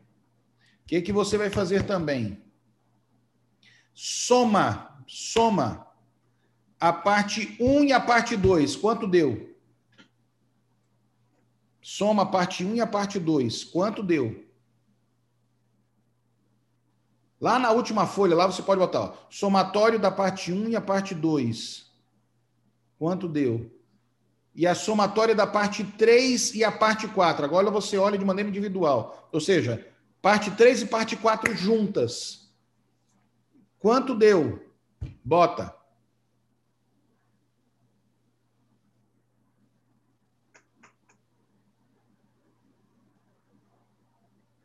Podemos seguir, gente?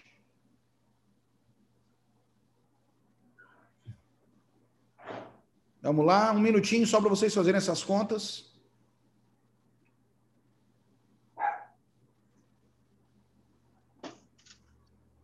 É bom a gente ter essas contas individuais e essas contas. Depois faz um somatório dos quatro para ver quanto deu também.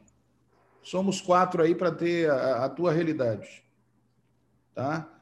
Eu quero que vocês vejam de maneira individualizada onde é que estão suas debilidades e também um contexto que envolve aqui. Deixa eu seguir aqui, espero que você esteja comigo. Vamos lá.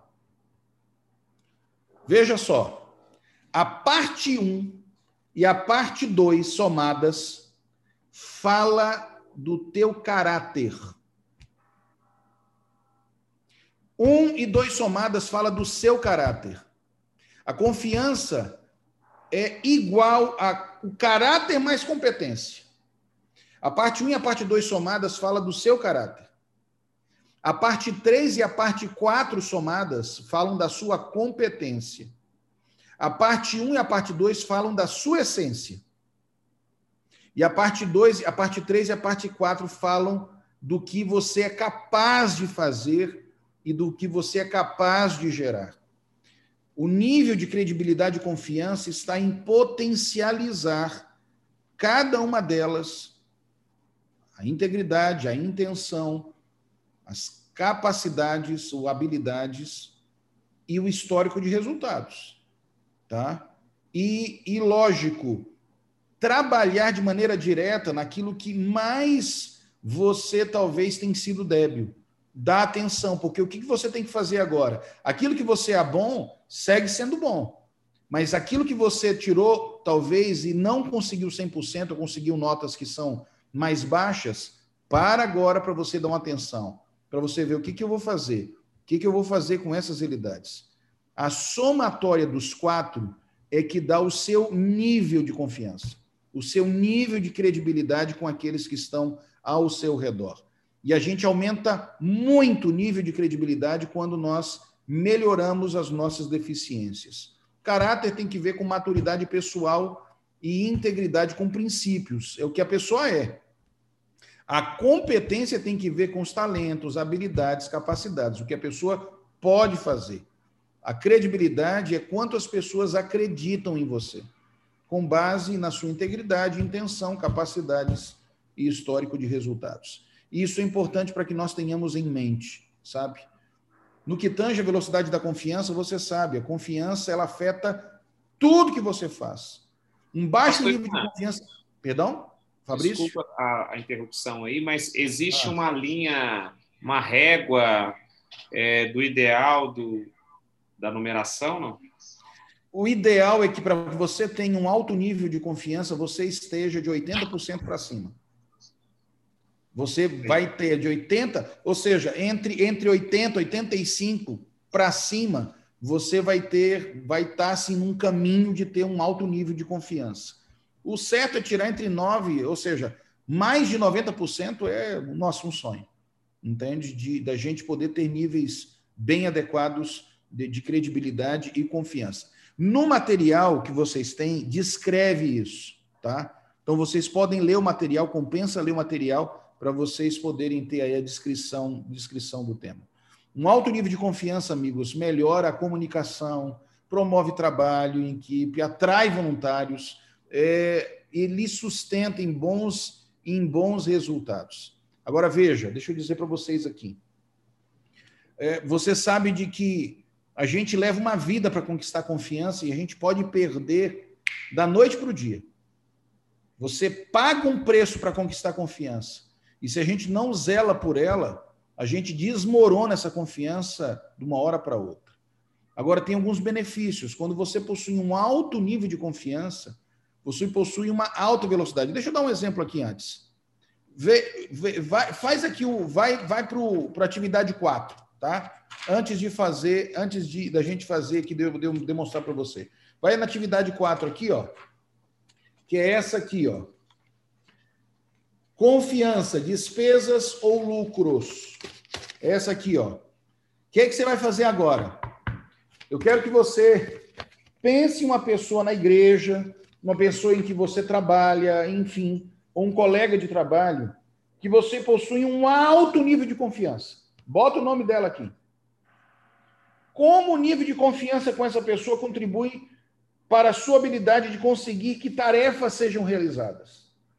Quando você possui um alto nível de confiança, credibilidade, intimidade, é, e você precisa da ajuda dessa pessoa, é, você fica remoendo para poder pedir ajuda dela, pensando mil vezes, sabe? É custoso para você pedir o auxílio ou dividir com ela aquilo que você está pensando. Normalmente não. Logicamente que não. E eu quero que você pode colocar o nome. Eu quero que você coloque o nome aí. Bota embaixo uma pessoa no seu trabalho, ou na igreja, enfim, enfim, no, no, no na, nos relacionamentos que você tem, em que você possui um baixo nível de confiança. Quando você precisa da ajuda dessa pessoa, qual é o preço que você tem que pagar para ter para ter as mãos dela junto com você. É só uma pessoa, pastor? Ou pode ser mais de uma?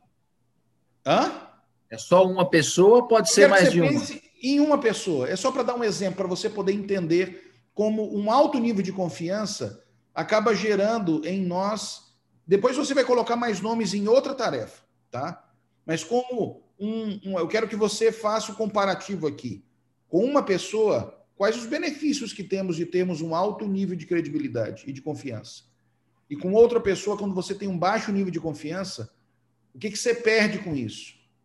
O que, que custa para você para fazer com que ela possa é, agregar valores, ou ela possa estar engajada, ou ela possa estar envolvida? Quando você precisa dela, você rapidamente você lança a mão dos esforços dela, ou é custoso para você, leva tempo.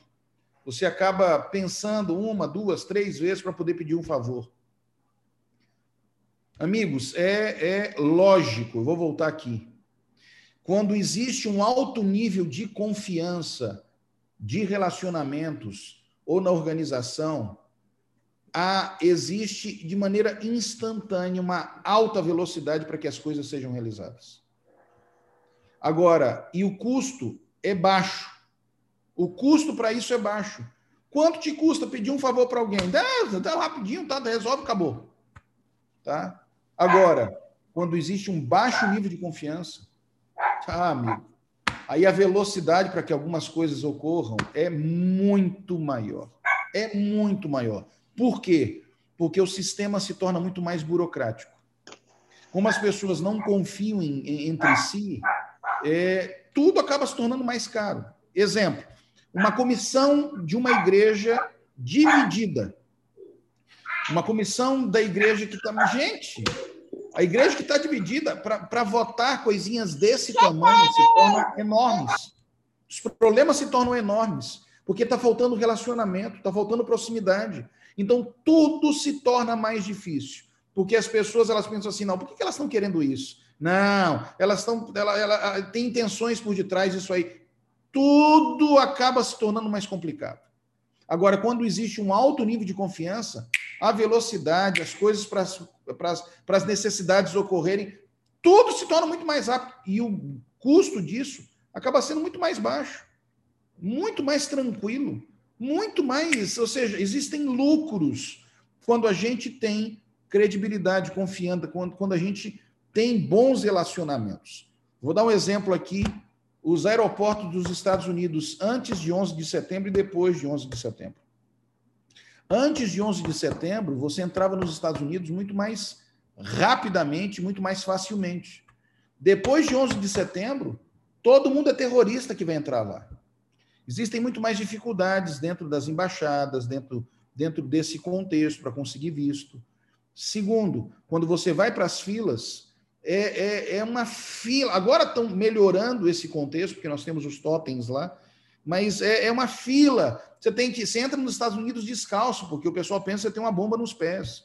E, e enfim, é, tudo se tornou muito mais complicado pelo medo, pelo pânico, pela falta de confiança nas pessoas. É, eu me lembro de uma das vezes que eu estive, minha esposa estava comigo, e eu, eu acho, eu acho que eu não tenho cara de terrorista. Eu acho, pelo menos. Mas, ou seja, é lógico que eles fazem isso de maneira aleatória, mas o cara me pegou da fila, me tirou do lado da minha esposa e foi para longe. E me fez um monte de perguntas. De onde você está vindo? Para onde você vai aqui?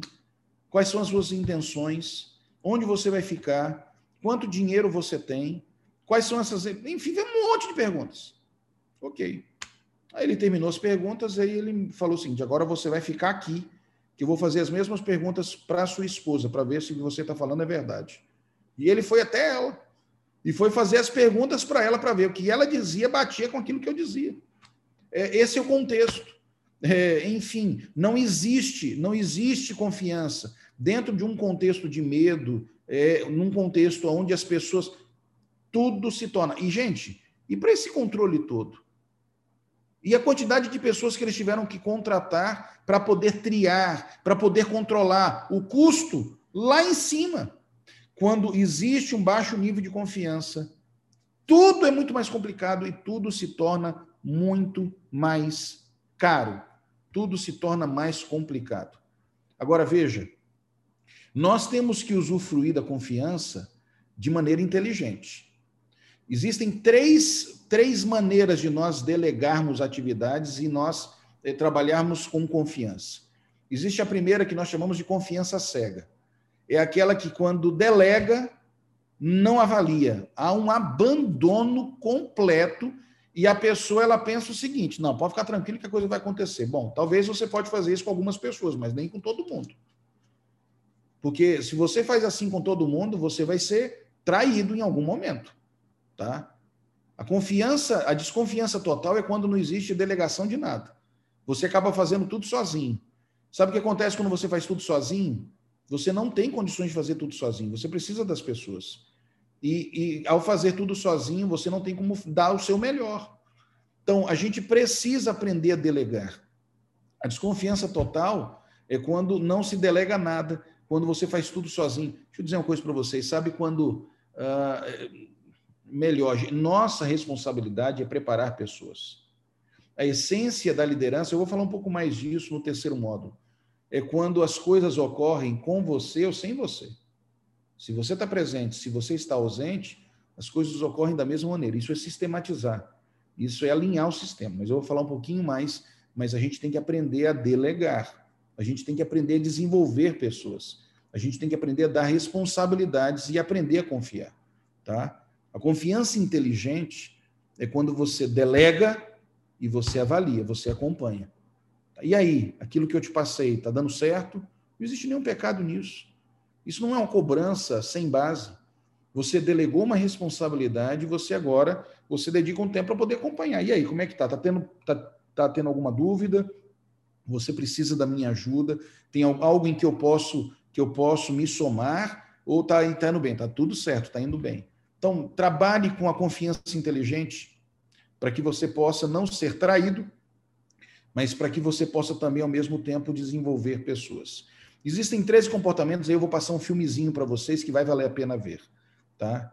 Uh, alguns comportamentos que nós precisamos realizar. Em primeiro lugar, eu diria, dê atenção para as suas debilidades nesse teste. Trabalhe para poder desenvolver, como nós conhecemos e entendemos, de que ter confiança das pessoas é a base para todos os imperativos, para esclarecer propósitos, para alinhar sistemas e para liberar talentos. Meu pedido a você, avalie e veja as suas debilidades e trabalhe em cima delas. Faça com que essas debilidades que você tem possam ser aprimoradas, para que você tenha um nível mais alto de credibilidade e confiança, tendo melhores relacionamentos. E com isso você vai ter mais condições para poder liderar. Alguns comportamentos que eu desafio você a ter. Primeiramente, seja sincero, diga a verdade. As pessoas precisam saber de que você diz a verdade em qualquer circunstância, com carinho, com amor, é, você demonstra integridade com aquilo que você fala. As pessoas sabem a sua opinião. Além disso, demonstre respeito. Respeite todos. Quem pode lhe ser útil ou quem não pode lhe ser tão útil. E demonstra gentileza com esses pequenos gestos. Além disso, crie um ambiente transparente. Não crie um ambiente de que você esconde informações. É, gente, não vale a pena ao você, ao você poder sempre dizer a verdade, as pessoas saberem. É, eu não tenho dificuldades em dar satisfação, em, em criar um ambiente transparente. Estou indo para aqui, estou fazendo isso, essa é a minha realidade e tudo. As pessoas, as pessoas veem de que você não tem objetivos escusos e trabalha, trabalham com a premissa de que você é exatamente aquilo que você está demonstrando. Além disso, não tenha medo de corrigir seus erros.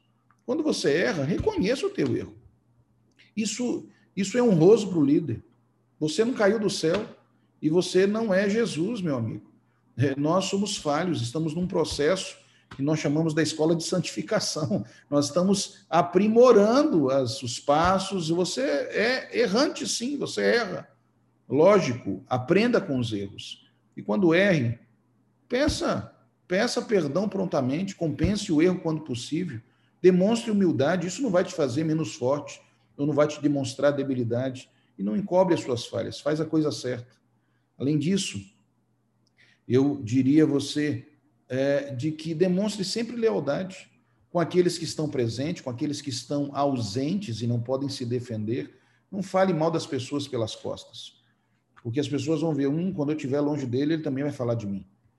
Além disso, entregue resultados. Crie um histórico de resultados. Faz o que foi contratado para fazer. Nós temos uma expectativa na comportagem. Faz aquilo que se espera.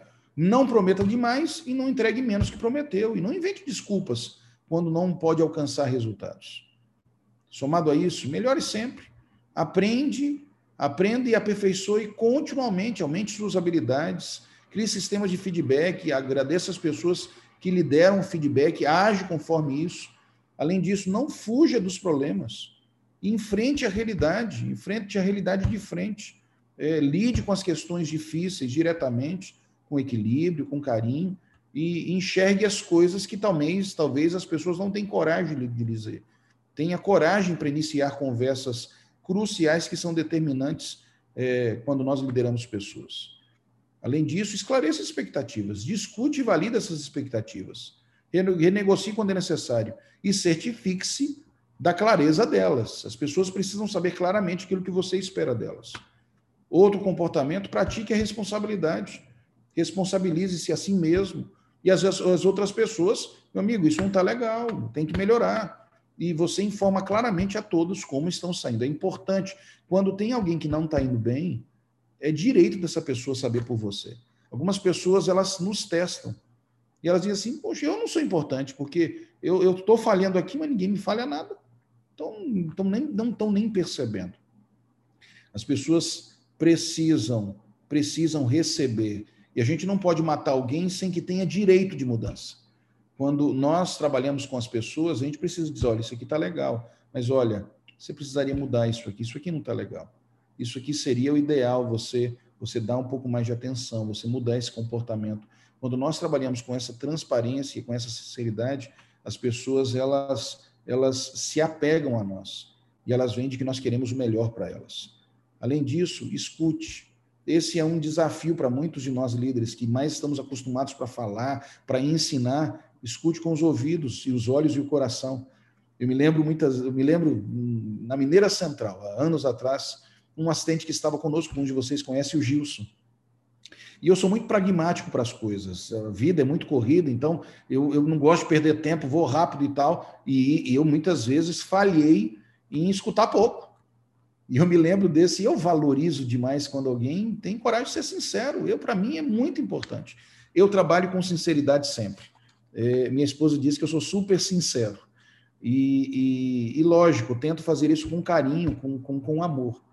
E eu gostei demais quando, quando as pessoas às vezes têm medo de falar com os líderes. Não deve, a gente não deve, a gente deve ajudar. Quando a gente trabalha dentro do nível de transparência e sinceridade, as pessoas valorizam muito.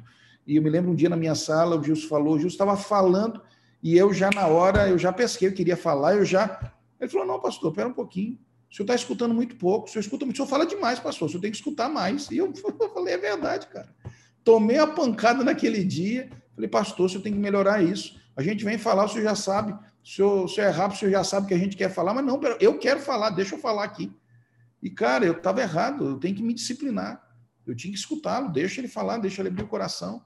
E, e, a gente tem que ouvir com, com, a, com, com a mente, com o coração, é, ou seja, com, envolvendo as pessoas, as pessoas vendo de que nós queremos sim o melhor, o melhor para elas. E honre seus compromissos.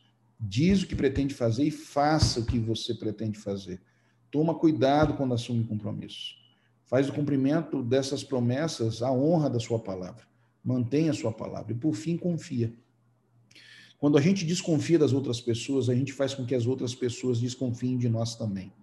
A confiança, ela acaba gerando confiança. É, a minha esposa, ela diz assim para mim de que eu confio em todo mundo. É, eu digo assim para ela, eu prefiro viver assim, porque se eu viver desconfiado das pessoas, eu vou o brilho do, ou seja, o arco-íris do mundo, as pessoas vão perdendo. Eu prefiro ver esse mundo com esses óculos de arco-íris. As pessoas são boas. As pessoas querem o melhor. O que existe é má comunicação. Podem me trair? Podem. Mas eu prefiro enxergá-las de maneira positiva. Porque dessa maneira elas vão enxergar também de maneira positiva. Quando nós enxergamos as pessoas com dúvidas, com o pé atrás, com, nós vamos talvez ter o comportamento delas dessa maneira. Logicamente, quando nós esperamos o melhor das pessoas, nós podemos, nós podemos muitas vezes nos frustrar. Mas eu creio e entendo de que os resultados sempre, sempre são melhores quando nós trabalhamos através desse, desse comportamento. Bom, uh, deixa, já comentei essas coisas com vocês. Eu quero, quero passar um vídeo, quero demonstrar aqui. Eu já, eu vou ver, eu quero ver com vocês esse vídeo aqui, tá? São 11h26, a gente vai terminar dentro do tempo. Esse é um videozinho de 18 ou 20 minutos mas fala de uma façanha que fizeram. Deixa eu dizer, quantos de vocês aqui sabem falar espanhol? Todo mundo. Todo mundo sabe falar espanhol, eu sei. Então o que acontece? Veja só. Esse vídeo não tem, pelo menos não tem em português, eu tenho ele em espanhol. Então ele ele tá fácil, escute bem, aumente seu volume aqui. O espanhol é uma língua que a gente consegue consegue entender bem e, e vai e vai é, contar uma história de um tremendo de um desafio. Eric Wymaster. Esse camarada, ele tinha um sonho de poder chegar ao topo do Everest. Só que ele tinha um desafio. E ele teve que entregar a sua confiança na mão de outras pessoas. Preste atenção, porque vai valer a pena ver esse vídeo e os conceitos que nós conseguimos é, tirar desse vídeo. Preste atenção.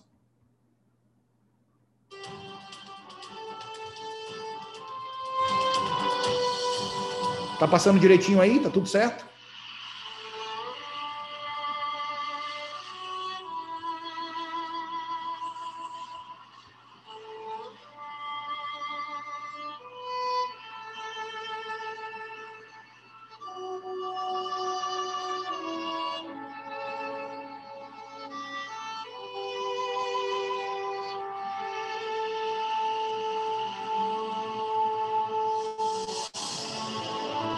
Fue el primer hombre cego a llegar no topo de Everest. Vamos ver la historia de él. El monte Everest, el punto más alto de la Tierra. Para una persona que ve, escalar el monte Everest es uno de los mayores desafíos físicos del mundo. Desde que quedé ciego, he tenido en mente el sueño de escalar el pico más alto del mundo. Mientras nos preparábamos para escalar muchas personas nos decían, ustedes están locos, no lo podrán hacer. Un tipo en efecto se nos adelantó con su cámara, nos seguía porque quería tomar una foto mientras volvíamos de la montaña con el cadáver de Eric. Siempre habrá personas que piensan que uno está loco y las hay también que comparten la visión de uno. La verdad es que el Everest es una escalada muy muy difícil, es peligrosa. Teníamos que pasar por la caída de hielo Kumbu, en la cual han muerto más personas que en cualquier otra parte de la montaña. La altura puede ser mortal, está el peligro de las avalanchas, cualquier cosa. El escalador más experimentado puede morir de edema cerebral o pulmonar. Yo sabía que solo el 10% de las personas que intentan subir el Everest llegan a la cima y de cada seis personas que culminan he escuchado que una muere.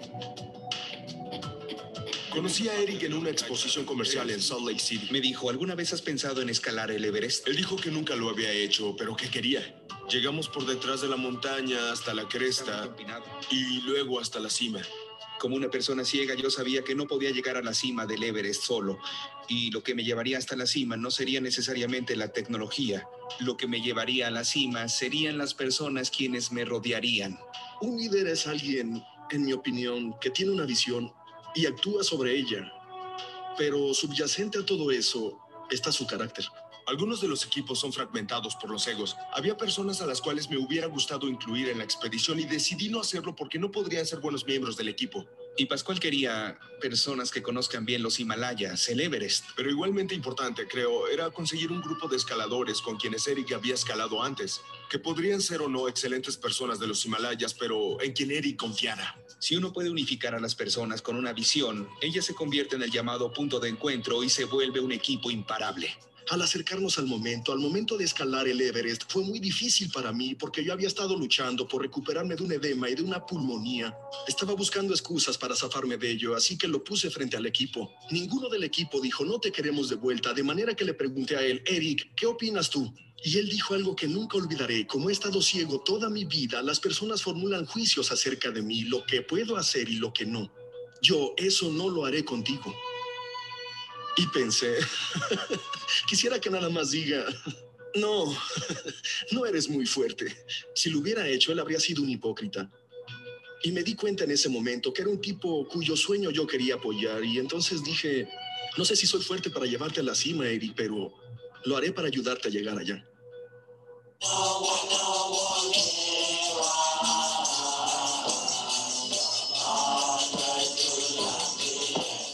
Se yergue por encima de todo lo demás. Son los más grandes que he visto en mi vida, Eric. ¿Que salen del monte Everest? Justo enfrente de nosotros. ¿Que no es alto? Eh, bueno, sí, es uno de los más altos. Era broma. Sabíamos que a menos que Eric pudiera escalar a través de la caída de hielo de Kumbu rápidamente y en forma segura, no tendría ninguna oportunidad. Mi primer viaje a través de la caída del hielo fue el día más duro de mi vida en las montañas. Cada paso podría matarme. Así está bien. Sigue, sigue. No tengas miedo, Eric. Falta poco. Es una escalera angosta. Mantengan esas cuerdas tensionadas. Te faltan tres pasos, vamos. Ya llegaste, ya llegaste.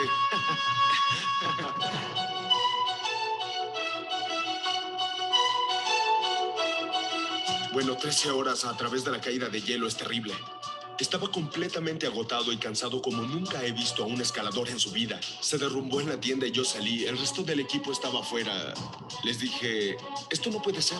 A menos que podamos cambiarlo, a menos que no podamos lograr que Eric pase por esto, más vale que nos vayamos a casa. Sin que yo lo supiera, Eric me estaba escuchando. No estaba dormido. Y más adelante me dijo que ese había sido uno de los puntos más bajos de su vida. Después de eso, me obligué a mí mismo a sentarme frente a mi tienda y visualizar a mi persona y a mi equipo en la cima. A impulsarme hacia adelante con creerlo. He guiado a Eric durante 12 o 13 años ya, así que hemos usado toda una lista de sistemas que ustedes saben. Algunos funcionan, otros no. Los sistemas que usamos guardan relación con el terreno por el que atravesamos. Necesitaba encontrar una forma para atravesar esa caída de hielo, algún sistema que funcionara para mí. Al darle más tiempo y práctica, él mejoró. Mucho de mi éxito tuvo que ver con mis compañeros de equipo. Comenzaron a entender cómo sacarle provecho a ciertas cosas y a darme información y cómo comunicarme verdaderamente. Dejen el ATC. No, no, no. Así no, Buba. Ahora sí. Antes que nos diéramos cuenta, lo estábamos logrando. Estábamos pasando a otra gente. Era genial. Era gente que podía ver. El día de la cima, él llegó desde el campo base, pasó el campo 1 hasta el campo 2 en menos de 5 horas, lo que hasta para un escalador que puede ver es una hazaña increíble. Establecimos una reunión en la tienda cada noche porque era una manera muy efectiva de intercambiar mucha información. Oigan, va a estar muy pesado, así que no pueden traer su cepillo de dientes y esas cosas. Yo sí lo llevaré. Está bien, después me lo prestas. Las reuniones en la tienda parecían increíblemente importantes. La capacidad de tener un foro abierto para hablar acerca de las cosas te pone a pensar. Así es que si no tengo que regresar, tengo una gran curiosidad. ¿Cuál es el plan? Yo me sentiré muy mal porque lo arruinaré probablemente si alguien... Esto lo hacemos por ti, amigo. Todo esto es por ti, amigo. Espero que todos se den cuenta que tenemos una prerrogativa y es de llevar a Eric a la cima. Si Eric no puede llegar a la cima, yo definitivamente iré, no importa qué.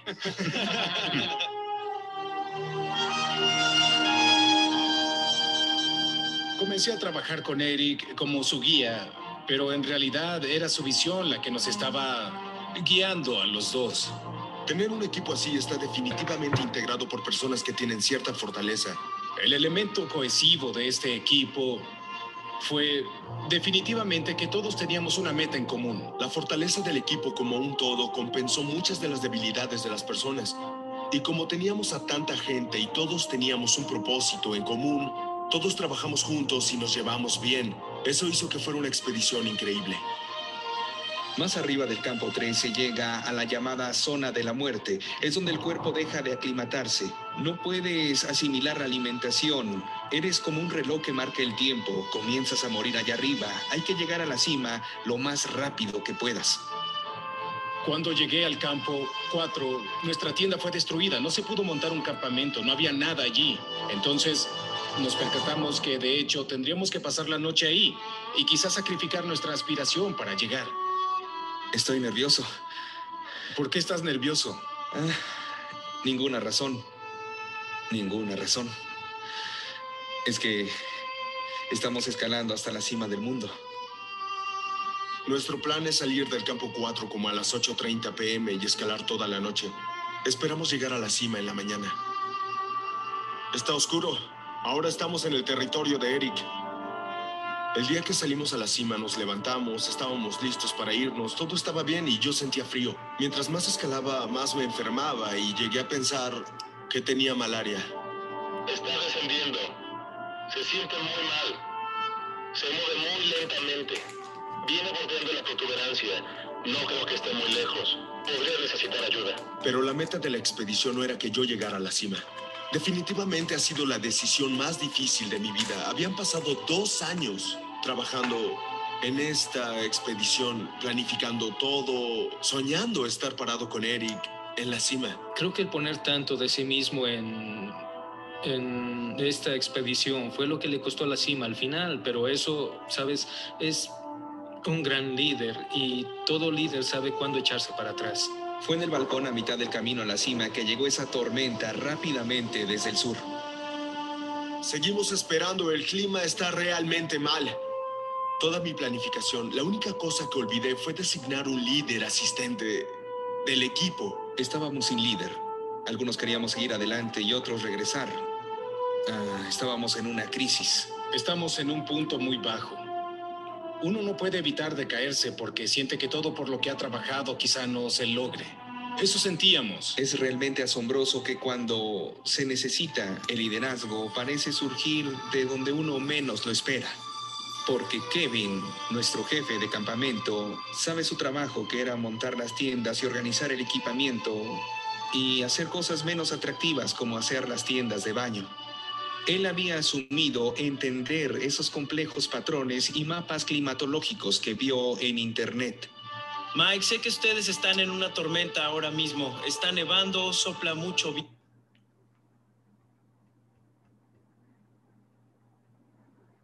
Nosotros, hasta Connally reporta desde el campo 2 que se está clareando. Simplemente sigan adelante. Les va a ir muy bien. Van a tener buen clima en una hora a cambio. Seguramente ayuda a oírles decir, oye, está mejorando, sigan adelante. Estamos arriba en el balcón. La nieve cae lateralmente, pero veo una estrella. Empieza a despejarse todo. Cuando llegamos a casi los 9000 metros, Brad gritó: Las cuerdas están enterradas. Y la única forma de sacarlas es desenterrándolas y luego tirándolas. Parece una cosa fácil, pero cuando están incrustadas y solo se respira un tercio del oxígeno, ¿sabes? Es, es un trabajo arduo. Esos tipos probablemente no necesitaban esas cuerdas. Era seguro que hubieran podido pasar al lado de ellas y seguir adelante, pero ellos sabían que Eric las necesitaba. Recuerdo procesar eso sentado en ese punto y pensar claramente, si hago esto, no voy a poder llegar a la cima. Recuerdo ese último jalón a la cuerda, sacándola. La vi tenderse hasta la cima meridional y recuerdo estar sencillamente sobrecogido de alegría. Yo estaba tan, tan desanimado porque sabía que él acababa de sacrificarse mucho por mí. Él dijo, tú sabes que tengo que irme, ¿es cierto? Y yo dije, yo quiero que lo hagas. Pero no quería que fuera en vano, así que lo abracé. Lo observé saltar de la parte trasera de la cima y pensé para mí, de ninguna manera voy a permitir que ese tipo ciego se vaya a parar allá arriba y tener que oír al respecto por el resto de mi vida, así que salté detrás de él. Hay una caída de 4.000 metros de un lado y otra de 3.000 en el otro costado. A ese punto no creo que importe mucho hacia qué lado vas a caer. A veces hay que estar a la altura de la situación. Ahora mismo hay que ser buenos en cada paso del camino.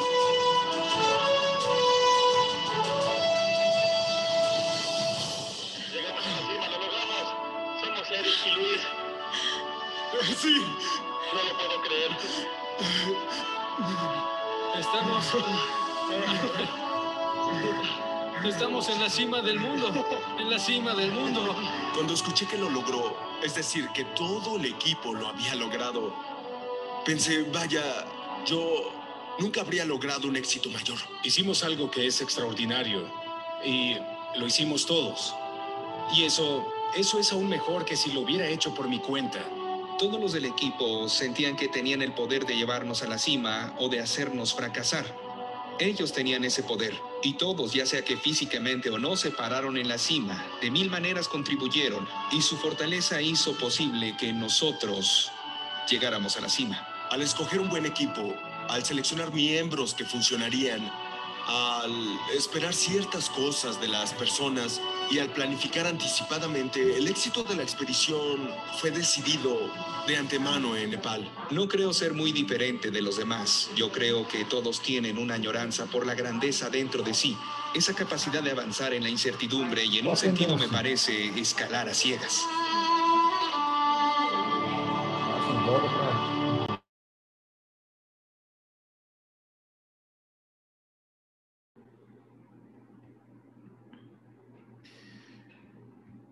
Fechando aqui, amigos, as últimas partes aqui, você vê de que eles tinham um propósito em comum. Alguns negaram negaram seus desejos pessoais para poder fazer o propósito comum da equipe ser alcançada. Nós lideramos pessoas. As pessoas querem chegar ao Everest de suas vidas. E elas cegamente se colocam em nossas mãos para que a gente possa ajudá-las a chegar a tantos sonhos de que com a nossa ajuda e com o nosso auxílio isso pode ser isso pode ser uma realidade. Eu quero fazer você chegar ao último, ao último ponto antes de deixar aqui é, um, um, um ícone que representa a integridade. Eu quero que você vá aqui para a última atividade desse módulo, que está aqui, plano de ação para construir confiança. Qual que é o meu desejo? Eu tenho uma tarefa para você poder fazer aqui com base no seu LQ, esquece isso aí, mas com base no estudo. É, o LQ é um outro material que não dá, dá, daria tempo para nós usarmos, mas com base naquilo que nós, que nós, o teste que nós fizemos, o que, que você precisa fazer para aumentar a sua credibilidade e conquistar a confiança das pessoas? Eu quero que você escreva aqui. E eu quero que você coloque três nomes. Na segunda atividade, eu quero que você coloque no segundo exercício aqui, três nomes de pessoas que você precisa aumentar o seu relacionamento, aumentar a confiança, aumentar a credibilidade. nome de cada uma delas. E você vai colocar do lado que ação você fará para poder melhorar esse relacionamento, para aumentar o nível de confiança e credibilidade. Você vai chamar para almoçar, você vai chamar para poder fazer um pôr do sol na sua casa, você vai marcar uma conversa crucial que você precisa ter, você vai dar algo que vai impactá-la, ou vai fazer algo surpreendente de que ela não espera. Eu não sei. Mas o meu pedido a você é coloque o nome de três pessoas aqui. E ore a Deus, pessoas que você precisa melhorar o seu relacionamento de confiança. Pessoas que talvez você sonhe em ter uma credibilidade, uma afinidade maior e melhor. Coloque aqui e liste os comportamentos de que você terá. O qual é o teu compromisso? Porque eu quero orar por isso. Eu quero pedir para que Deus possa lhe abençoar frente às atividades que você fará uh, de melhorar e aumentar esse nível de credibilidade. E eu quero apenas apenas é, dar um ícone do que eu diria do que representa talvez na Bíblia, dentro desse contexto, dentro desse, desse tema que nós trabalhamos, um homem em que ele representava o que temos de mais alto nível de integridade. E cada um dos módulos eu vou separar alguém para que você possa ter ter como lembrança é, a ser perseguido. Daniel é, é alguém na Bíblia de que possui exatamente esse alto nível de credibilidade e confiança. Independente do governo que estava, Daniel tinha tanta credibilidade de que passou os babilônicos e ele se manteve num alto, numa alta função perante o imperador, perante o rei. Independente do governo que estava. Mesmo Nabucodonosor, Belsazar, ele era alguém de uma alto, de uma alta estirpe, estirpe, perdão, e mesmo com os medopérsias, medopersas, ele seguiu sendo essa pessoa muito, muito confiável. Eu quero deixar o texto de Provérbios 22, 29. Olha o que a Bíblia diz assim: Você já observou um homem habilidoso em seu trabalho? Alguém que sabe como agir, que tem equilíbrio, que sabe quando entrar, quando sair, que sabe pagar o preço, que sabe ter habilidades naquilo que executa? A Bíblia diz assim: será promovido ao serviço real e não trabalhará para a gente obscura. Aqueles de que foram guiados pelas mãos do Senhor, e o que eu espero é de que você tenha uma liderança com uma credibilidade tal que as pessoas possam depositar depositar a confiança delas naquilo que você tem a fazer ou a dizer para elas. Porque o seu desafio maior, amigo, é transformar as pessoas que estão perto de você. Que Deus te abençoe, que Deus te ilumine, que Deus dê a você sabedoria para que você possa ser um líder não apenas bom, mas um líder excelente, moldado, moldado e direcionado pelo Espírito de Deus, transformando as pessoas próximas a você, para que elas possam dar um melhor potencial delas e com isso termos cada vez mais altos e abençoados resultados. Pastor Gilberto, que Deus nos abençoe a todos. Pastor, muito, muito obrigado pelos conceitos deixados para nós aqui nesta manhã. Eu fui impactado com ele, já, você sabe muito bem, já tinha assistido o programa e sempre bom, como o senhor mesmo falou, né? É, a gente sempre extrai conhecimentos, né? Muito obrigado por nos fazer refletir sobre essa questão da confiança. E eu quero, assim, pastor, pedir, pedir que o senhor termine. O senhor já nos desafiou aqui colocar os nomes. Eu quero que o senhor termine este encontro, esse primeiro encontro do ano de 2021, é, fazendo oração, colocando diante de Deus esses nossos desafios aqui e que juntos possamos construir né, esta questão da confiança. E confiança gera resultados, né? Então, em nome de Jesus, aí que possamos alcançar esse objetivo. Obrigado e já estamos ansiosos aí para o módulo 2, viu, pastor? Já vamos agendar essa segunda esse segundo módulo aí. É uma perguntinha antes aqui, é, sem demagogia, viu? Nós precisamos ter credibilidade. Respondemos aqui há pouco, tá bom? Quantos aí gostaram do nosso primeiro módulo aí do EFA aí 2021? Levante as suas mãos aí. Quantos gostaram? Pastor, tá aí. Tá bom? Receba de coração o nosso, o nosso muito obrigado, tá? Amigos, após oração, vamos nos despedir aí. Eu desejo a todos um feliz sábado, um final de semana abençoado, junto às suas responsabilidades na igreja, com a família, certo? O fechamento do programa dos 10 dias de oração. Que Deus continue abençoando vocês. Obrigado também pela entrega de todos vocês aí dentro do mês de fevereiro. Tenho certeza que na segunda-feira poderemos apresentar aí lindos relatórios daquilo que foi construído dentro desse mês de fevereiro na sua geografia. Então, que Deus continue abençoando. Pastor, nos despeça aí com oração. Vamos orar. Bom, Pai, obrigado, Senhor, pelo privilégio e pela oportunidade que eu tive de estar com os líderes de publicações aqui nesse momento de capacitação, de reciclagem, e eu quero colocá-los em tuas mãos, frente aos, aos desafios de que eles mesmos escreveram, ao plano de ação, às pessoas com quem eles precisam aumentar sua confiança e credibilidade. Dá eles, Senhor, a tua bênção Dá eles, Senhor, a tua unção, esteja com eles hoje e sempre. E que é, possamos, através da sua presença em nós, é, fazermos aquilo que o Senhor deseja como um sonho, ajudarmos as pessoas, transformarmos a vida delas e sermos referenciais e modelos para que possamos fazer sempre mais e melhor para ti, abreviando o teu retorno a esse mundo, para que possamos estar o quanto antes nos céus. Abençoe todos esses líderes, toda a equipe da área de publicações, aos nossos comportores evangelistas, aos nossos comportores estudantes. Ajuda-nos aos desafios que temos e fica em nosso meio todo sempre. Oramos em nome do Senhor Jesus. Amém. Obrigado, um feliz sábado para todos. Valeu, feliz sábado. Valeu, foi top. Feliz sábado, galera. Top, é top. Valeu, amigos. Feliz sábado. Valeu, amigos. Feliz sábado. Valeu, galera. Feliz sábado. Cheiro para todo mundo. Valeu, galera. Um abraço. Obrigado, valeu. pastor Rodrigo. Foi muito bom. Valeu, gente.